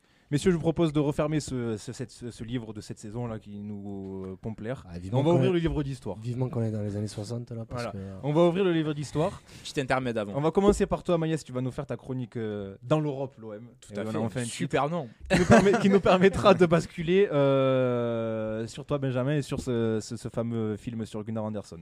Vas-y, Amaya, sur la parole. Donc, euh, comme vous le savez, le tirage au sort de euh, la Ligue des Champions 2020-2021 a eu lieu la semaine dernière. Et c'était le moment où on a appris que l'Olympique de Marseille affrontera donc l'Olympiakos pour son retour en Champions League. L'OM et les Grecs en Coupe d'Europe, une histoire qui comporte quelques chapitres. Et le tout premier a eu lieu il y a 31 ans quasiment, jour pour jour. Le 18 octobre 1989, l'OM reçoit l'AEK Athènes pour le huitième de finale aller de la Coupe d'Europe des clubs champions. Battu quelques jours auparavant en championnat par le Lille du futur Marseillais Abidi Pelé, puis accroché par l'AS Cannes entraîné par un futur coach phocéen Jean Fernandez, l'OM est dans le doute. Mais dans le doute ou pas, l'OM se présente avec une équipe effrayante de qualité. Gaëtan Huard, Manu Amoros, Karl-Heinz Forster, Carlos Moser, Eric Dimeco, Franck Sauzé, Jean Tigana, Alain Roche, Enzo Francescoli, Jean-Pierre Papin et Chris Magic Waddle. Tous, je dis bien tous, à l'exception du gardien Huard, sont, sont ou alors deviendront des joueurs internationaux. C'est sûr, avec cette armada, les Marseillais ne vont faire qu'une bouchée des Grecs. Que nenni. Non seulement le jeu produit ce jour-là est médiocre, mais en plus l'OM évite l'ouverture du score grâce à une erreur incompréhensible de l'arbitre. Alors que le tir en bout de course de Jim Patikis finit au fond des filets, l'arbitre revient sur une faute commise sur ce même Patikas pardon, et pas Patikis quelques secondes auparavant. Incompréhensible et surtout chanceux pour l'OM. Double dose de chance même puisque le coup franc consécutif à cette faute s'écrase sur le poteau. La seconde mi-temps est à peine mieux, mais l'avantage d'être une grande équipe, c'est de posséder des joueurs qui peuvent changer le cours d'un match. 55e minute, Francescoli dépose un caviar sur la tête de Papin, 1-0. Le capitaine olympien en, ensuite un centre tendu en fin de rencontre, détourné dans ses propres cages par le pauvre Manolas, 2-0. Au match retour, l'OM fait le boulot en Grèce en allant chercher le match nul 1 1. S'ensuit ensuite une qualification face aux Bulgares du Sredet Sofia en quart de finale, puis l'élimination en demi-finale face au Benfica à cause de cette fameuse et maudite main de Vada. D'ailleurs, Vata, pardon. Attends, excusez-moi. D'ailleurs, et si l'OM n'avait pas payé face au Benfica euh, l'erreur de l'arbitre en sa faveur lors du match contre l'AEK Athènes? Je vous laisse méditer sur ça. Bernard Tapie aurait dit oui. Certainement. oui. Sachant que beaucoup décrivent l'équipe de 90 comme la plus grande équipe de tous Ouais. les temps à l'OM. Ça aurait pu être une totale ré- réécriture de l'histoire. D'ailleurs, pour l'action, vraiment, si vous avez l'occasion de la revoir, c'est disponible sur YouTube. C'est vraiment incroyable le but euh, que refuse l'arbitre à, à l'AEK Athènes. C'est un truc de malade, vraiment. Oui, mais c'est un club ami, ça passe. Oui, Est-ce que l'amitié, euh, l'amitié entre euh, célèbre entre les supporters de l'OM et ceux de l'AEK était déjà présente? Je sais pas si à cette Dans les années période-là, 90, je crois pas. C'était peut-être alors Ouais, sachant prémices, que le euh, mouvement ultra à l'OM, euh, enfin en à Marseille, a Mm. commencé dans les années 80. Ouais, je pense que c'est un peu trop récent. Ouais. Peut-être que ça a commencé par rapport à, ça, justement. Je j'en ai aucune idée. Ben merci Amayas en tout cas pour euh, cette nouvelle euh, plongée dans l'histoire, toujours, euh, toujours, bien décrite, hein. passionnant. toujours passionnante. On sait que c'est la chronique préférée de Haz. Il n'écoute pas, il, il écoute pas là. Alors on parlait des années 90, je vous propose de revenir encore plus loin, années 50. Euh, années 50, Gunnar Andersson, Ah, le plus grand buteur de l'histoire de l'OM, le meilleur buteur de l'histoire de l'OM, 220 matchs, 194 buts. Ça valait bien un film, Ah, complètement. ça valait bien un film. Ah, si, bien Mais personne ne avait l'avait fait jusqu'à présent. Ouais. Personne ne l'avait fait jusqu'à présent. Beaucoup Jusqu'à l'avaient tenté. jusqu'à toi, Benjamin. Eh ouais. Jusqu'à toi, Benjamin. Eh ouais. Alors, pour si vous de nous rejoindre, euh, Benjamin Poté, notre invité du jour, c'est l'auteur, producteur, réalisateur, c'est ça, si je ne dis pas de bêtises, du, euh, du film sur Gunnar Anderson qui va voir le jour. Maintenant, euh, on le sait, euh, il devrait Ouais. voir le jour très prochainement, Fin de l'année. Puisque l'objectif est, est atteint. Donc, je rappelle que tu as lancé une campagne de, de récolte de dons pour finaliser ce film. C'est ça. Et l'objectif des 17 500 euros a été atteint aujourd'hui, Benjamin. Ouais, on a passé les 18 000 déjà. Euh, ouais, pour euh, raconter rapidement euh, l'idée du projet, c'est qu'on. Alors, moi, je suis pas Marseillais, mais je suis arrivé à Marseille à la fin de mon adolescence. Je suis un peu le mouton noir dans la famille parce que je suis le seul à aimer le ballon. Qui fait que Gunnar Anderson, j'ai entendu parler de son nom, mais j'ai jamais eu un grand-père qui m'a dit Gunnar, Gunnar, mais c'était Gunnar. Et son nom, je l'ai vraiment, vraiment découvert, enfin son histoire, dans un article euh, dans SoFoot en 2015. Alors j'étais triste, j'étais euh, tout seul, enfin tout seul, non, j'étais avec euh, ma femme et ma fille à San Paolo, mais Marseille me manquait. Et je tombe sur cet article qui explique la vie de Gunnar. Rapidement, hein, avec énormément d'anecdotes. Ah, kidnapping dans des trains par des journalistes avant d'arriver. Euh, 10 pastis avant un triplé, enfin 10 pastis à la mi-temps avant un triplé et tout ça. Plein d'anecdotes euh, bon, qui, qui, qui donnent un petit peu de relief à l'histoire, mais surtout un destin extrêmement tragique. C'est-à-dire que c'est quelqu'un qui est arrivé à Marseille, qui a été complètement adulé. Il fait sa première demi-saison où il s'adapte, il met quand même une dizaine de buts, et puis ensuite il devient meilleur buteur deux saisons de suite. C'est toujours le meilleur buteur de l'histoire de l'Olympique de Marseille, mais c'est quelqu'un qui est mort sur un trottoir de la rue Sainte, enfin, croisement de la rue Sainte et de la rue Breteuil, euh, à l'âge de 41 ans, ce qui est extrêmement jeune. Alors qu'il Ce qui est travaillait sur les extrêmement ports. il tra- violent. Il travaillait sur les ports à l'époque? Exactement, euh, il vivait de petits boulots et tout Ouais. ça. J'ai tout de suite fait un parallèle assez énorme entre Gunnar Anderson, grande idole de l'Olympique de Marseille, mais qui était beaucoup trop oublié à mon goût, et euh, Marseille, cette ville qui sait euh, accepter ses enfants, recevoir des gens, mais très bien les rejeter aussi. Hein ça fait partie de notre identité. On, est latin, on est euh, voilà, on est comme ça. Et puis ben, aussi une allégorie avec notre club, hein, qu'on aime tant détester quand il joue mal. hein. Et ça, c'est parce qu'on l'aime à fond. Et Gunnar, c'est quelqu'un qui est vraiment tombé amoureux de cette ville, Marseille. On dit souvent que Marseille l'a totalement ensorcelé. C'est pour ça qu'il est venu y mourir. Et c'est pour ça que je me suis dit, il faut faire quelque chose.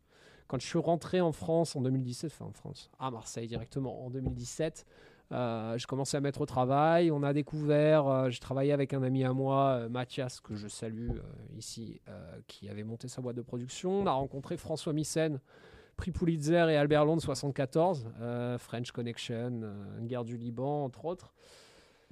Un monstre, et c'était l'un des derniers amis de Gunnar. Donc on s'est mis au travail ensemble, moi derrière la caméra, lui devant, pour euh, un petit peu raconter cette histoire en fait. Donc plus que un film sur le meilleur buteur de l'histoire de l'Olympique de Marseille, c'est carrément un drame humain, une histoire d'amitié un peu, une histoire un petit peu tortueuse hein, euh, entre voilà ce joueur qui a euh, presque trop aimé Marseille, on va dire, pour, euh, ben, pour survivre. Il l'aimait à en mourir.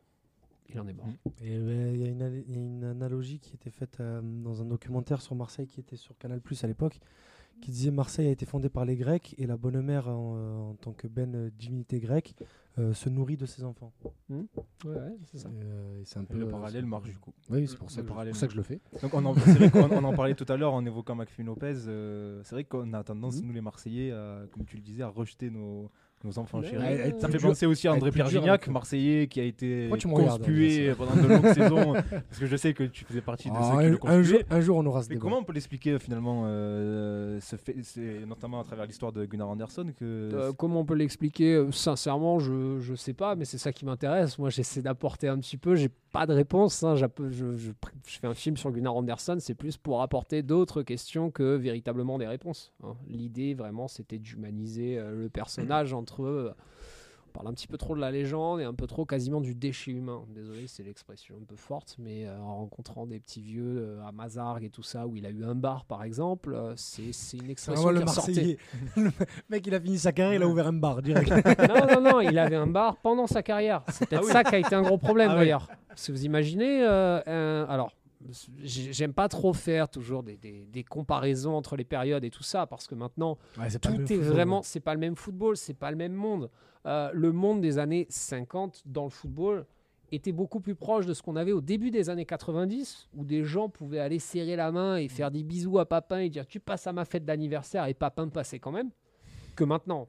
Maintenant, 30 ans après, c'est fini, fini, ouais. ça. Il y a un avant et un après 21. Bounassar, il viendra pas te souhaiter ton, ton Il y a- il y anniversaire. a eu un avant et un après. Snapchat, quoi. euh, Ouais. C'est ça. Un avant et un après 21e siècle euh, dans le football. Exactement, exactement. Euh, et euh, euh, voilà, c'est. euh, faut imaginer à cette époque Gunnar, euh, qui, de, qui a joué à Marseille, donc de 50 à 58, et qui, entre 55 et 57, avait un bar à Mazargues, était confronté aux Marseillais, comme ça, qui pouvaient l'encenser quand il mettait. Vous imaginez, quand il mettait 4 buts face au Saint-Etienne de Mekloufi. Mekloufi en met 3, lui, il en met 4.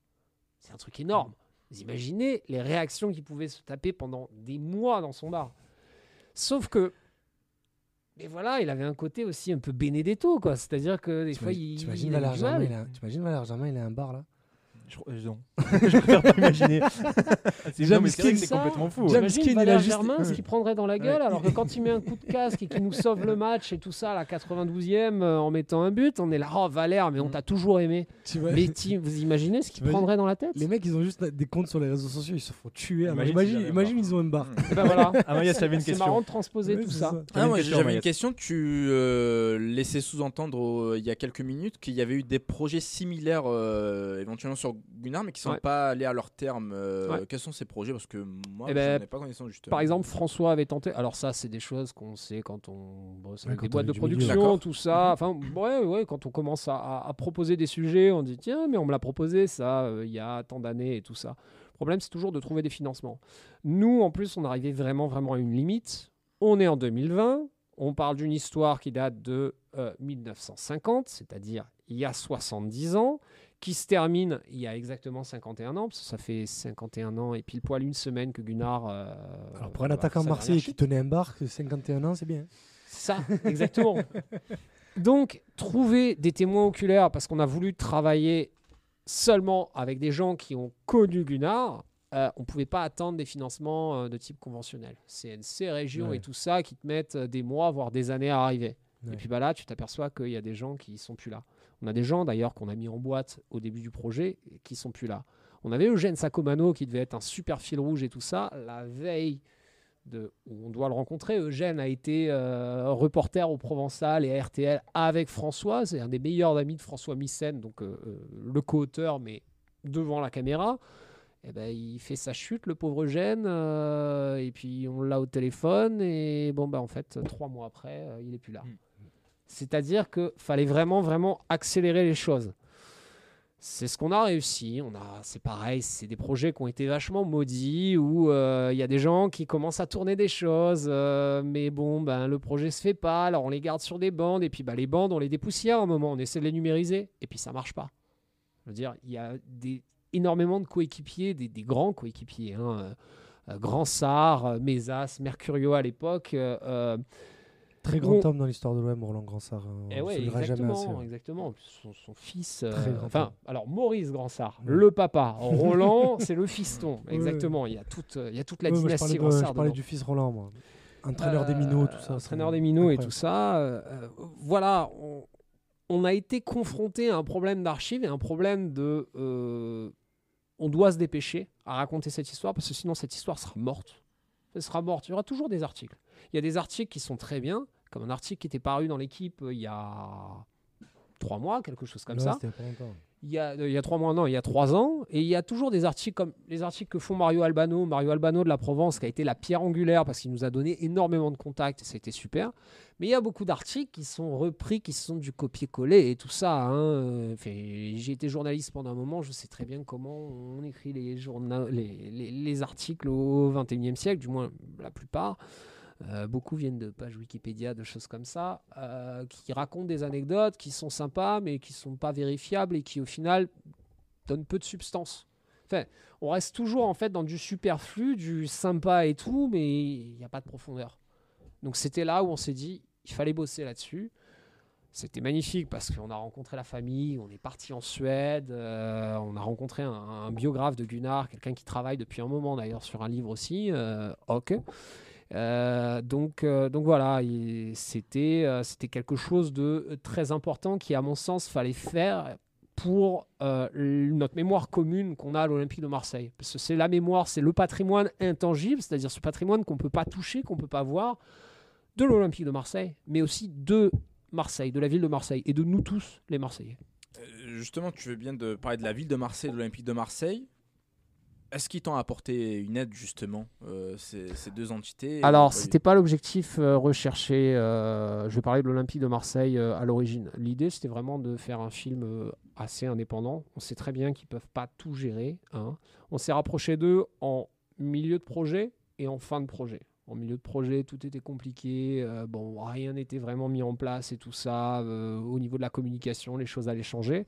Fin de projet, c'est-à-dire cet été, on s'est rapproché de. Je me suis rapproché par exemple de euh, Monsieur Thierry Agnello, qui m'a vachement renseigné sur euh, tout ce qui était archives. Il y a un gros problème, c'est que les archives de l'Olympique de Marseille, les archives, on va dire que moi je veux trouver à l'INA, Je sais ce que tu vas dire. Voilà, qui coûte euh, à peu près 7500 euros. hein. C'est pour ça qu'on avait fait un financement participatif, qui est toujours en ligne d'ailleurs, euh, pendant encore deux jours. Le lien retrouvé sur le compte de Paston Ballon. Exactement, ProArty. hein. De toute façon, même si vous tapez Gunnar Film sur Google, euh, Oui. au, milieu des, au milieu des acteurs vikings et tout ça, Oui, oui. ça arrive direct, hein, assez Et facilement. vous avez dû voir les affiches en ville, il y en avait à côté de chez moi. a partout. euh, Il y a une grosse campagne d'affichage. 480 qui ont été collés. hein. Il y en a encore une vingtaine chez moi, mais euh, je les garde pour les anniversaires de la mort de Gunnar Anderson sur euh, les 20 prochaines années. Allez en coller une à chaque fois au croisement de la rue Sainte et de la rue Breteuil. Mais pour continuer sur ces archives, en fait, l'OM n'a pas la main sur ces archives.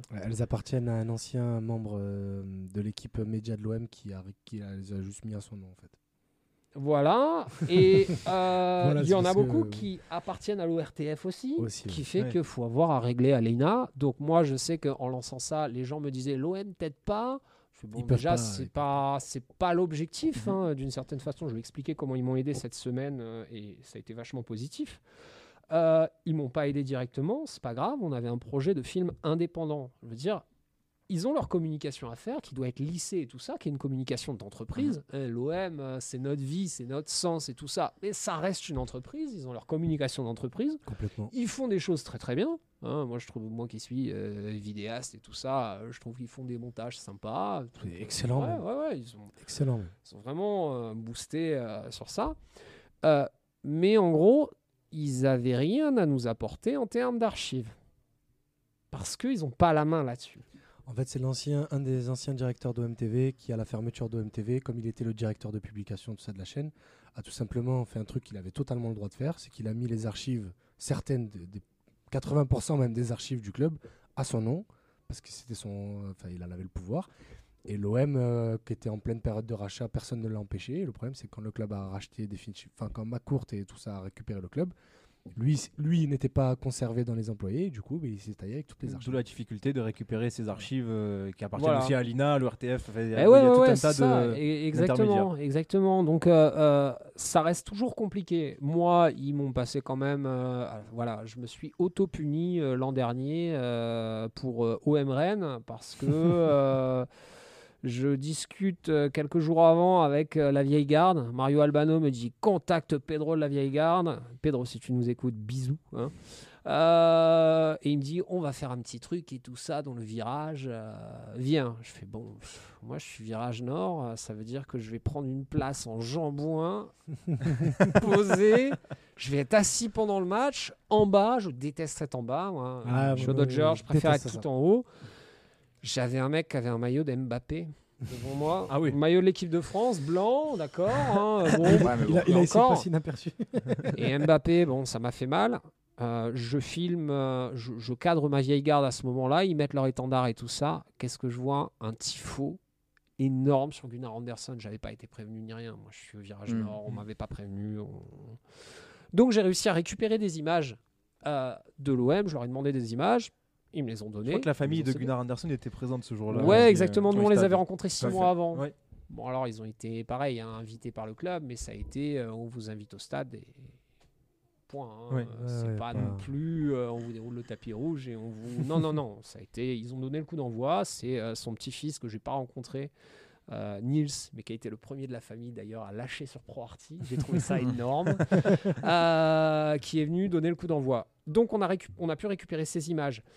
Après, euh, voilà, l'OM, via Hugo Vrard, a retweeté lundi, comme quoi il avait participé à la cagnotte, lui personnellement, ce que je trouve très bien, en disant j'incite euh, les gens à faire ça. Ce qu'a fait après le compte Twitter hier de l'OM, euh, le compte aussi de Monsieur Kopp, Grégoire Kopp, le nouveau directeur de la communication de l'Olympique de Marseille.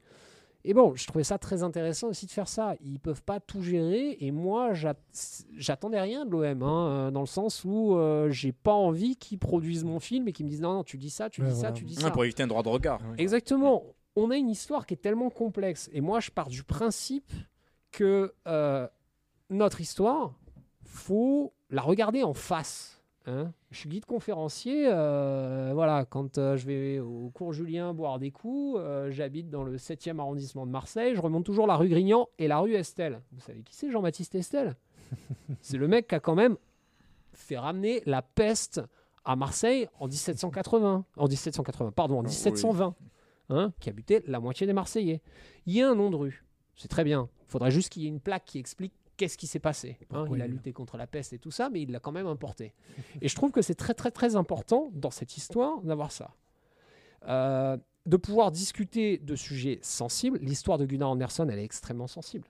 C'est quand même quelqu'un qui est adulé, qui, qui est monté euh, sur le Oui, le, pinacle super le- rapidement. le- le- le rose et le paillette dans l'histoire de Gunnar Anderson, ça va très vite. En soi, c'est pas. c'est pas- ça. Donc l'OM. vrai euh, drame humain, un drame social. euh. L'OM qui aimerait raconter un truc avec un peu happy end, un truc un peu plus romancé, c'est pas leur, euh, c'est pas leur non, ligne non, éditoriale. non, non, non, évidemment. non. Donc euh, c'est à nous de le faire, c'est à nous de le Ouais. faire. Donc il y avait plein de gens qui critiquaient ouais, l'OM peut pas te lâcher 5000 balles. Et toi mec, tu es abonné, tu payes 780 balles, euh, 700, euh, 170 balles par, euh, par an pour aller au stade. On va pas au stade cette année, t'es pas capable de lâcher 5 balles. Je veux dire, il y a un truc aussi où faut, Ouais, faut bah, équilibrer. ouais. Hein Après, c'est toujours c'est comme ça partout dans tous les sujets. On attend toujours que l'institution ou le, le- C'est le- ça. la grande oui, entreprise derrière supporte. Alors que pas forcément. sans, trop en dire évidemment, mais euh, est-ce que tu peux nous parler un peu de, du film en lui-même, du déroulé, euh, comment est-il construit, qui tu as rencontré aussi euh? Ouais, ouais, ouais. euh, voilà, l'idée est simple hein, et euh, ça reprend un petit peu les actes du film pour, pour expliquer ça. L'idée, c'était vraiment d'humaniser Gunnar, de- d'essayer de comprendre. Donc, c'était pas de vérifier toutes les anecdotes et tout ça, euh, qu'il ait bu euh, 40 pastis avant Ouais. de euh, mettre un triplé ou tout ça. Un, c'est invérifiable. Deux, ça m'intéresse pas de le vérifier. Trois, bon, j'ai pu découvrir quand même qu'il pouvait traîner dans un bar avant de rentrer sur le terrain. Oui, c'est arrivé. On a des témoignages comme ça. L'idée, c'était vraiment d'humaniser euh, Gunnar, c'est-à-dire que on reste toujours sur un petit côté légende, qui est un peu sympa, mais l'idée, c'était vraiment de retrouver cet humain. Donc, euh, c'est pour ça qu'on a rencontré, par exemple, sa famille, qu'on a rencontré des gens qui ont travaillé sur sa jeunesse. C'est d'ailleurs le seul euh, non-témoin oculaire, on va dire, avec Mourad Hertz, qui fait la conclusion, mais Mourad Hertz, euh, qui a quasiment mon âge et euh, que j'ai trouvé très intéressant. Je l'ai utilisé un petit peu comme si c'était ma figure dans le film. Merci Mourad, si tu nous écoutes On d'ailleurs. le salue d'ailleurs. On Voilà. très chaudement, moi. Euh, L'idée, c'était vraiment de donner la profondeur au personnage. C'est forcément aussi d'essayer de faire écho avec maintenant. Hein Euh, c'est ce que je disais, voilà, euh, Bounassar viendra pas à notre fête d'anniversaire, ou alors euh, Maxime Lopez n'avait pas un bar ou, ou- ou boulevard Chave et où on peut lui dire Ah, bravo, ta passe là contre Bordeaux, magnifique, ou putain, oh, t'es pas sans retrait, tu arrêtes quoi. Ouais, c'est une, autre- Voilà. c'est une- c'est une autre société. C'est une autre société, mais il y a quand même un écho à faire. Euh, concernant les gens qu'on a interrogés, ben forcément, vu qu'on voulait se fixer vraiment sur des témoins oculaires, moi j'avais énormément de témoins indirects et tout ça, et ça m'intéressait beaucoup moins à l'idée de euh, ce que m'a raconté mon grand-père et tout ça. Parce qu'au final, tous les Marseillais l'ont cette histoire. Je suis sûr que euh, vous, les gars, vous avez autour de 25 ans, mais vous l'avez déjà entendu. Oui, moi, moi de, de par ma, ma carrière de supporter chez les South Winners et la MTP, il y a plusieurs légendes vivantes autour de, de Gunnar qui tournaient. Et après, voilà, comme tu dis, c'est que des on dit, des on dit, donc c'est pas vraiment des trucs vérifiables. Euh, C'est ça, mais c'est bien, Léon dit. Hein, Oui, on construit bien, toujours quelque chose comme Après, ça. ça reste, hein. ça reste un joueur qui, qui a quitté le club en 58. Et moi, quand j'arrive au Winners, c'est en 2008. Donc c'est un peu plus de 50 ans plus tard et on t'en parle quand même. Quoi. Ouais, ouais, ouais, exactement. Bon, c'est une chose qui vraiment fait partie de, de Marseille. hein. Je veux dire, euh, Marseille, euh, notre ville, elle s'est créée. Enfin, on a un mythe fondateur qui s'est créé, la rencontre de Gyptis et Protis et tout ça, euh, les Grecs et les Celtes, les gens venus de la, de la mer et les gens sur la terre. Enfin, c'est important. Marseille est une ville légendaire. C'est la ville la plus intéressante de France, d'ailleurs, pour ça, je pense. Mais l'idée, c'était de réussir à trouver ces témoins oculaires, les gens qui ont connu Gunnar, qui ont même rencontré Gunnar à une époque. Je prends Mario Albano, qui fait pas partie de cette génération des gens qui ont 80 ans. hein. Mhm. Mario, il en a plus de 60, mais il l'a rencontré quand il avait 10 ans, et, et l'émotion qu'a pu avoir ses parents en voyant lui, euh, ce vieil homme, qui était, euh, c'est quelque chose qui est extrêmement touchant. Ce qui était très intéressant aussi, c'est qu'avec tous ces gens, que ce soit des gens qu'il a eu comme amis à Mazar quand il avait son bar, ou après, ou alors de simples supporters qui l'ont vu jouer dans le stade et tout ça. euh, L'idée, c'est vraiment que euh, ben, Gunnar, euh, il y, y- y avait un Gunnar qu'on pouvait toucher. Il y avait un Gunnar qui était bien réel. Mais c'est des gens qui ont à peu près 80 ans et qui ont souvent la mémoire qui flanche.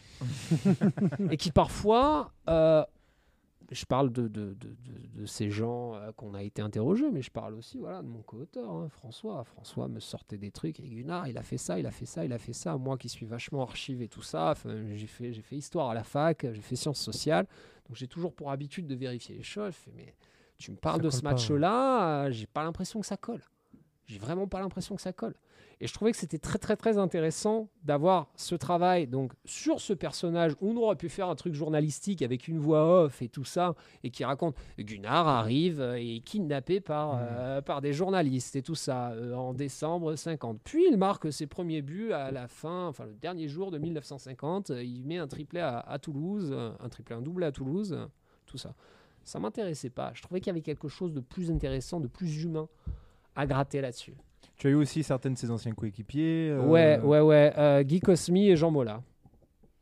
Qui sont pas les plus connus, mais Guy Cosmi était assez proche parce qu'il a joué de 50 à 53 en pro à Marseille. Après, il a fait toute sa carrière à Marseille, mais plutôt en amateur.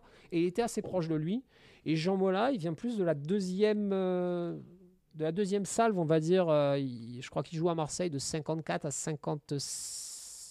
Non, de 55 à 59, quelque chose comme ça. Et il était déjà assez moins. un peu moins proche, on va dire, moins intime. Et ça, c'était assez intéressant. Et on a eu surtout un magnifique, mais alors magnifique euh, adversaire, c'est Doué Colonna. Je sais pas si ça vous parle. Dominique Colonna, c'est un monstre. Dominique Colonna, c'est un monstre de gentillesse. 90 ans, 92 maintenant. Corse de Corté, très fier. Le Vasconcelos de, de Corté, quoi. Vasconcelos, pour ceux qui ne le Ouais. savent pas, ben, c'était euh, le grand gardien des années 40 à Marseille. Euh, il a joué à Montpellier, il a joué au Racing, il a joué au Grand Stade de Reims, il a joué à Nice. Et C'est le gardien du dernier titre de l'OGC Nice en 57 ou un truc comme ça. Exactement, exactement. Et il était assez proche de Gunnar quand même. Gunnar lui avait collé un but par le petit filet. hein, le petit filet Ah Troy. oui, c'est ce but-là Exactement. Ok, parce qu'il traînait, parce que, ouais, pour le- on en avait parlé un jour d'OMTV, il y avait un clip d'OMTV qui traînait des matchs de l'époque, et il y a ce ballon que tu vois par la caméra qui rentre par le petit filet, tout le stade qui explose, toute l'équipe qui va voir l'arbitre, et l'arbitre qui valide deux buts quand même. Eh ben, c'est Le but ça. Et Dou- Doumé se souvient très bien. Quoi. Doumé a la mémoire. Enfin, Ouais. Je savais pas que c'était ce match-là. Doumé se répète beaucoup, on va dire, mais il a moins la mémoire qui flanche que beaucoup d'autres personnes là-dessus. Et il s'en souvient très bien. Et ça, bon, ben, ça, apporte, ça apporte un petit peu plus sur les anecdotes et tout ça. Mais euh, bon, les histoires de 50 pastis et tout ça, Ouais, euh, c'est- il y en a, mais voilà. Il y a un peu les mêmes légendes qui traînent autour, rien à voir, mais d'André le Géant, qui est un catcheur français des années 70, mais qui, pesait, qui faisait 2m30 pour 300 kg. Et quand on. Même parce Qui parle de catch. Oui, c'est un rapport, mais c'est un rapport parce que du coup, il y a, en fait, il y a beaucoup de légendes vivantes qui traînent sur ce mec par rapport au vestiaire. Et comme il y a peu de gens qui l'ont connu, parce que c'est un catcheur des années 70, c'est que le catch, c'est une discipline où les gens meurent très tôt. Euh, les gens parlent plus de. euh, il pouvait s'enquiller 70 bières avant de monter sur le ring, plus que euh, ses qualités. Bon, bref. Euh, Du coup, attends, excuse-moi. Idriss, une J'avais- question après Amaya. J'avais une question, c'était juste pour dire, ça fait combien de temps que tu, que tu travailles sur le projet? Que je travaille vraiment sur le projet. Le on a projet, commencé, vraiment, On a commencé à en- tourner chez Doumé Colonna en novembre, euh, novembre 2018. On s'était fait engueuler par Doumé parce qu'on est arrivé une semaine euh, trop tard. Il fait C'était la fête, les 90 ans et tout. Il fait, ouais, mais Doumé, on voulait te voir tranquille. Euh, donc voilà, donc on ça a fait deux- ça fait deux bonnes ouais, années, ça fait deux ans. Et puis le temps euh, d'essayer de faire des Mm. projets, d'envoyer quelques dossiers quand même. Ouais, ça fait deux ans et demi. C'est ça, deux ans et demi. Deux ans et euh. Amaïs. Euh, non, c'est juste une question. On en parlait avec 13 avant l'émission. Euh, Où est-ce qu'on peut retrouver le film Oui, du coup vu une question que j'allais poser euh, aussi. A priori, Où est-ce c'est qu'on bien le pour être lancé. Du coup, Alors, c'est quoi les projets? Euh, Étant donné qu'on est passé par un financement participatif et que de toute façon c'est ce qu'on comptait faire, euh, si on avait eu des, des- des budgets même un peu plus conventionnels et tout ça, on aurait peut-être demandé moins, on aurait peut-être fait autre chose. Mais l'idée c'était quand même de, via un financement participatif, c'était de pouvoir fédérer les gens, fédérer la communauté olympienne et tout ça, et puis faire comprendre aussi que putain, c'est notre identité commune, quoi. C'est quelque chose qui a vraiment à voir avec nous tous. Donc on a dû demander 17 500 euros tout simplement parce que j'ai dû monter une association à but non lucratif. Je le dis bien. C'est pour ça que c'est défiscalisé à 66%. hein. si vous voulez euh, encore mettre des pièces, on paiera beaucoup mieux les techniciens. On arrivera peut-être à notre objectif euh, final et ultime de ce projet. Enfin, on verra. Euh, en gros, on a dû faire ça pour fédérer un petit peu une communauté. C'est pour ça que la première étape, c'est vraiment de faire des projections privées. Euh, Il y avait des tickets, que ce soit à 500 ou 1500 euros, pour faire des projections privées, donc pour des institutions, des groupes de supporters et tout ça. On va en faire avec l'AVG, on va en faire avec les Dodgers, on va en faire avec euh, tout ça. Il y a aussi des avant-premières qu'on compte proposer avant la fin de l'année, dans le centre de Marseille. Euh, je ne sais pas encore le cinéma, mais j'ai ma petite idée. Normalement, ce sera sur la Canebière. Euh, parce que on considère que c'est les Marseillais et les gens qui auront participé qui doivent voir en premier ce film. Le film n'avait pas été préacheté, n'avait pas de diffuseur, mais là, bon ben, avec la campagne, ça s'est pas mal activé, quoi. Donc euh, ça va de très Maritima à Téléfoot pour euh, voir euh, ce qu'on va négocier un petit peu, qui va le passer, comment, on verra les types de contrats et tout ça. Ça c'est la deuxième fenêtre, en espérant que ce soit au premier trimestre 2021. Euh, ensuite, on aimerait qu'il y ait une vie un petit peu plus internationale, donc cibler des festivals et tout ça. Alors ça, c'est vraiment juste pour se faire mousser et pour se balader. hein.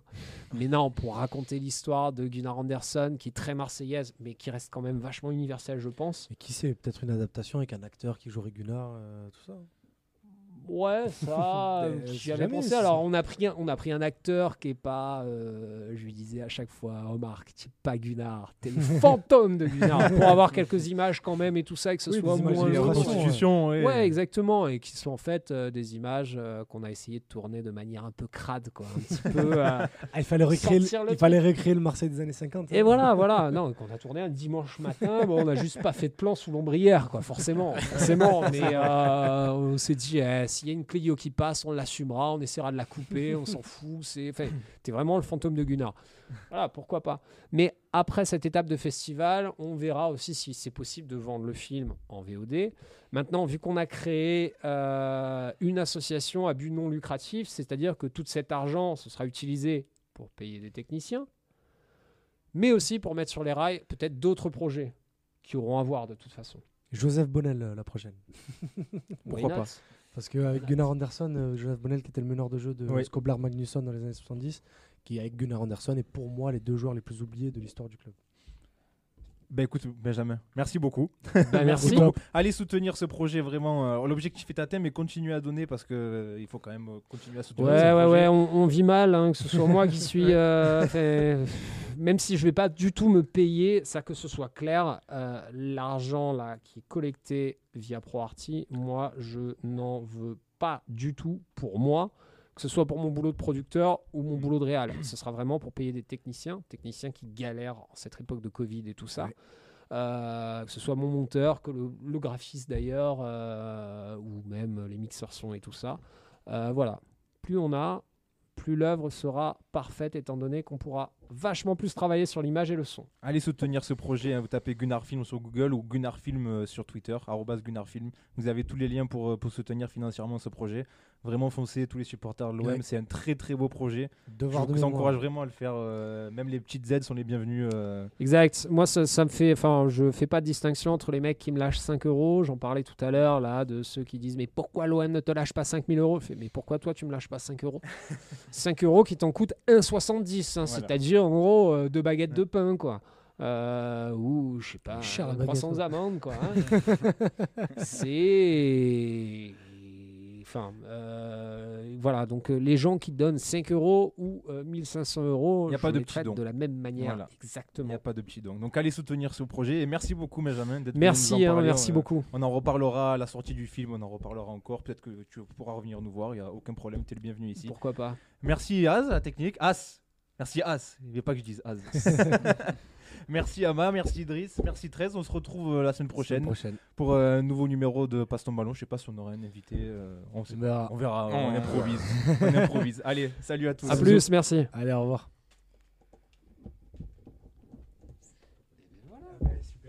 C'était cool.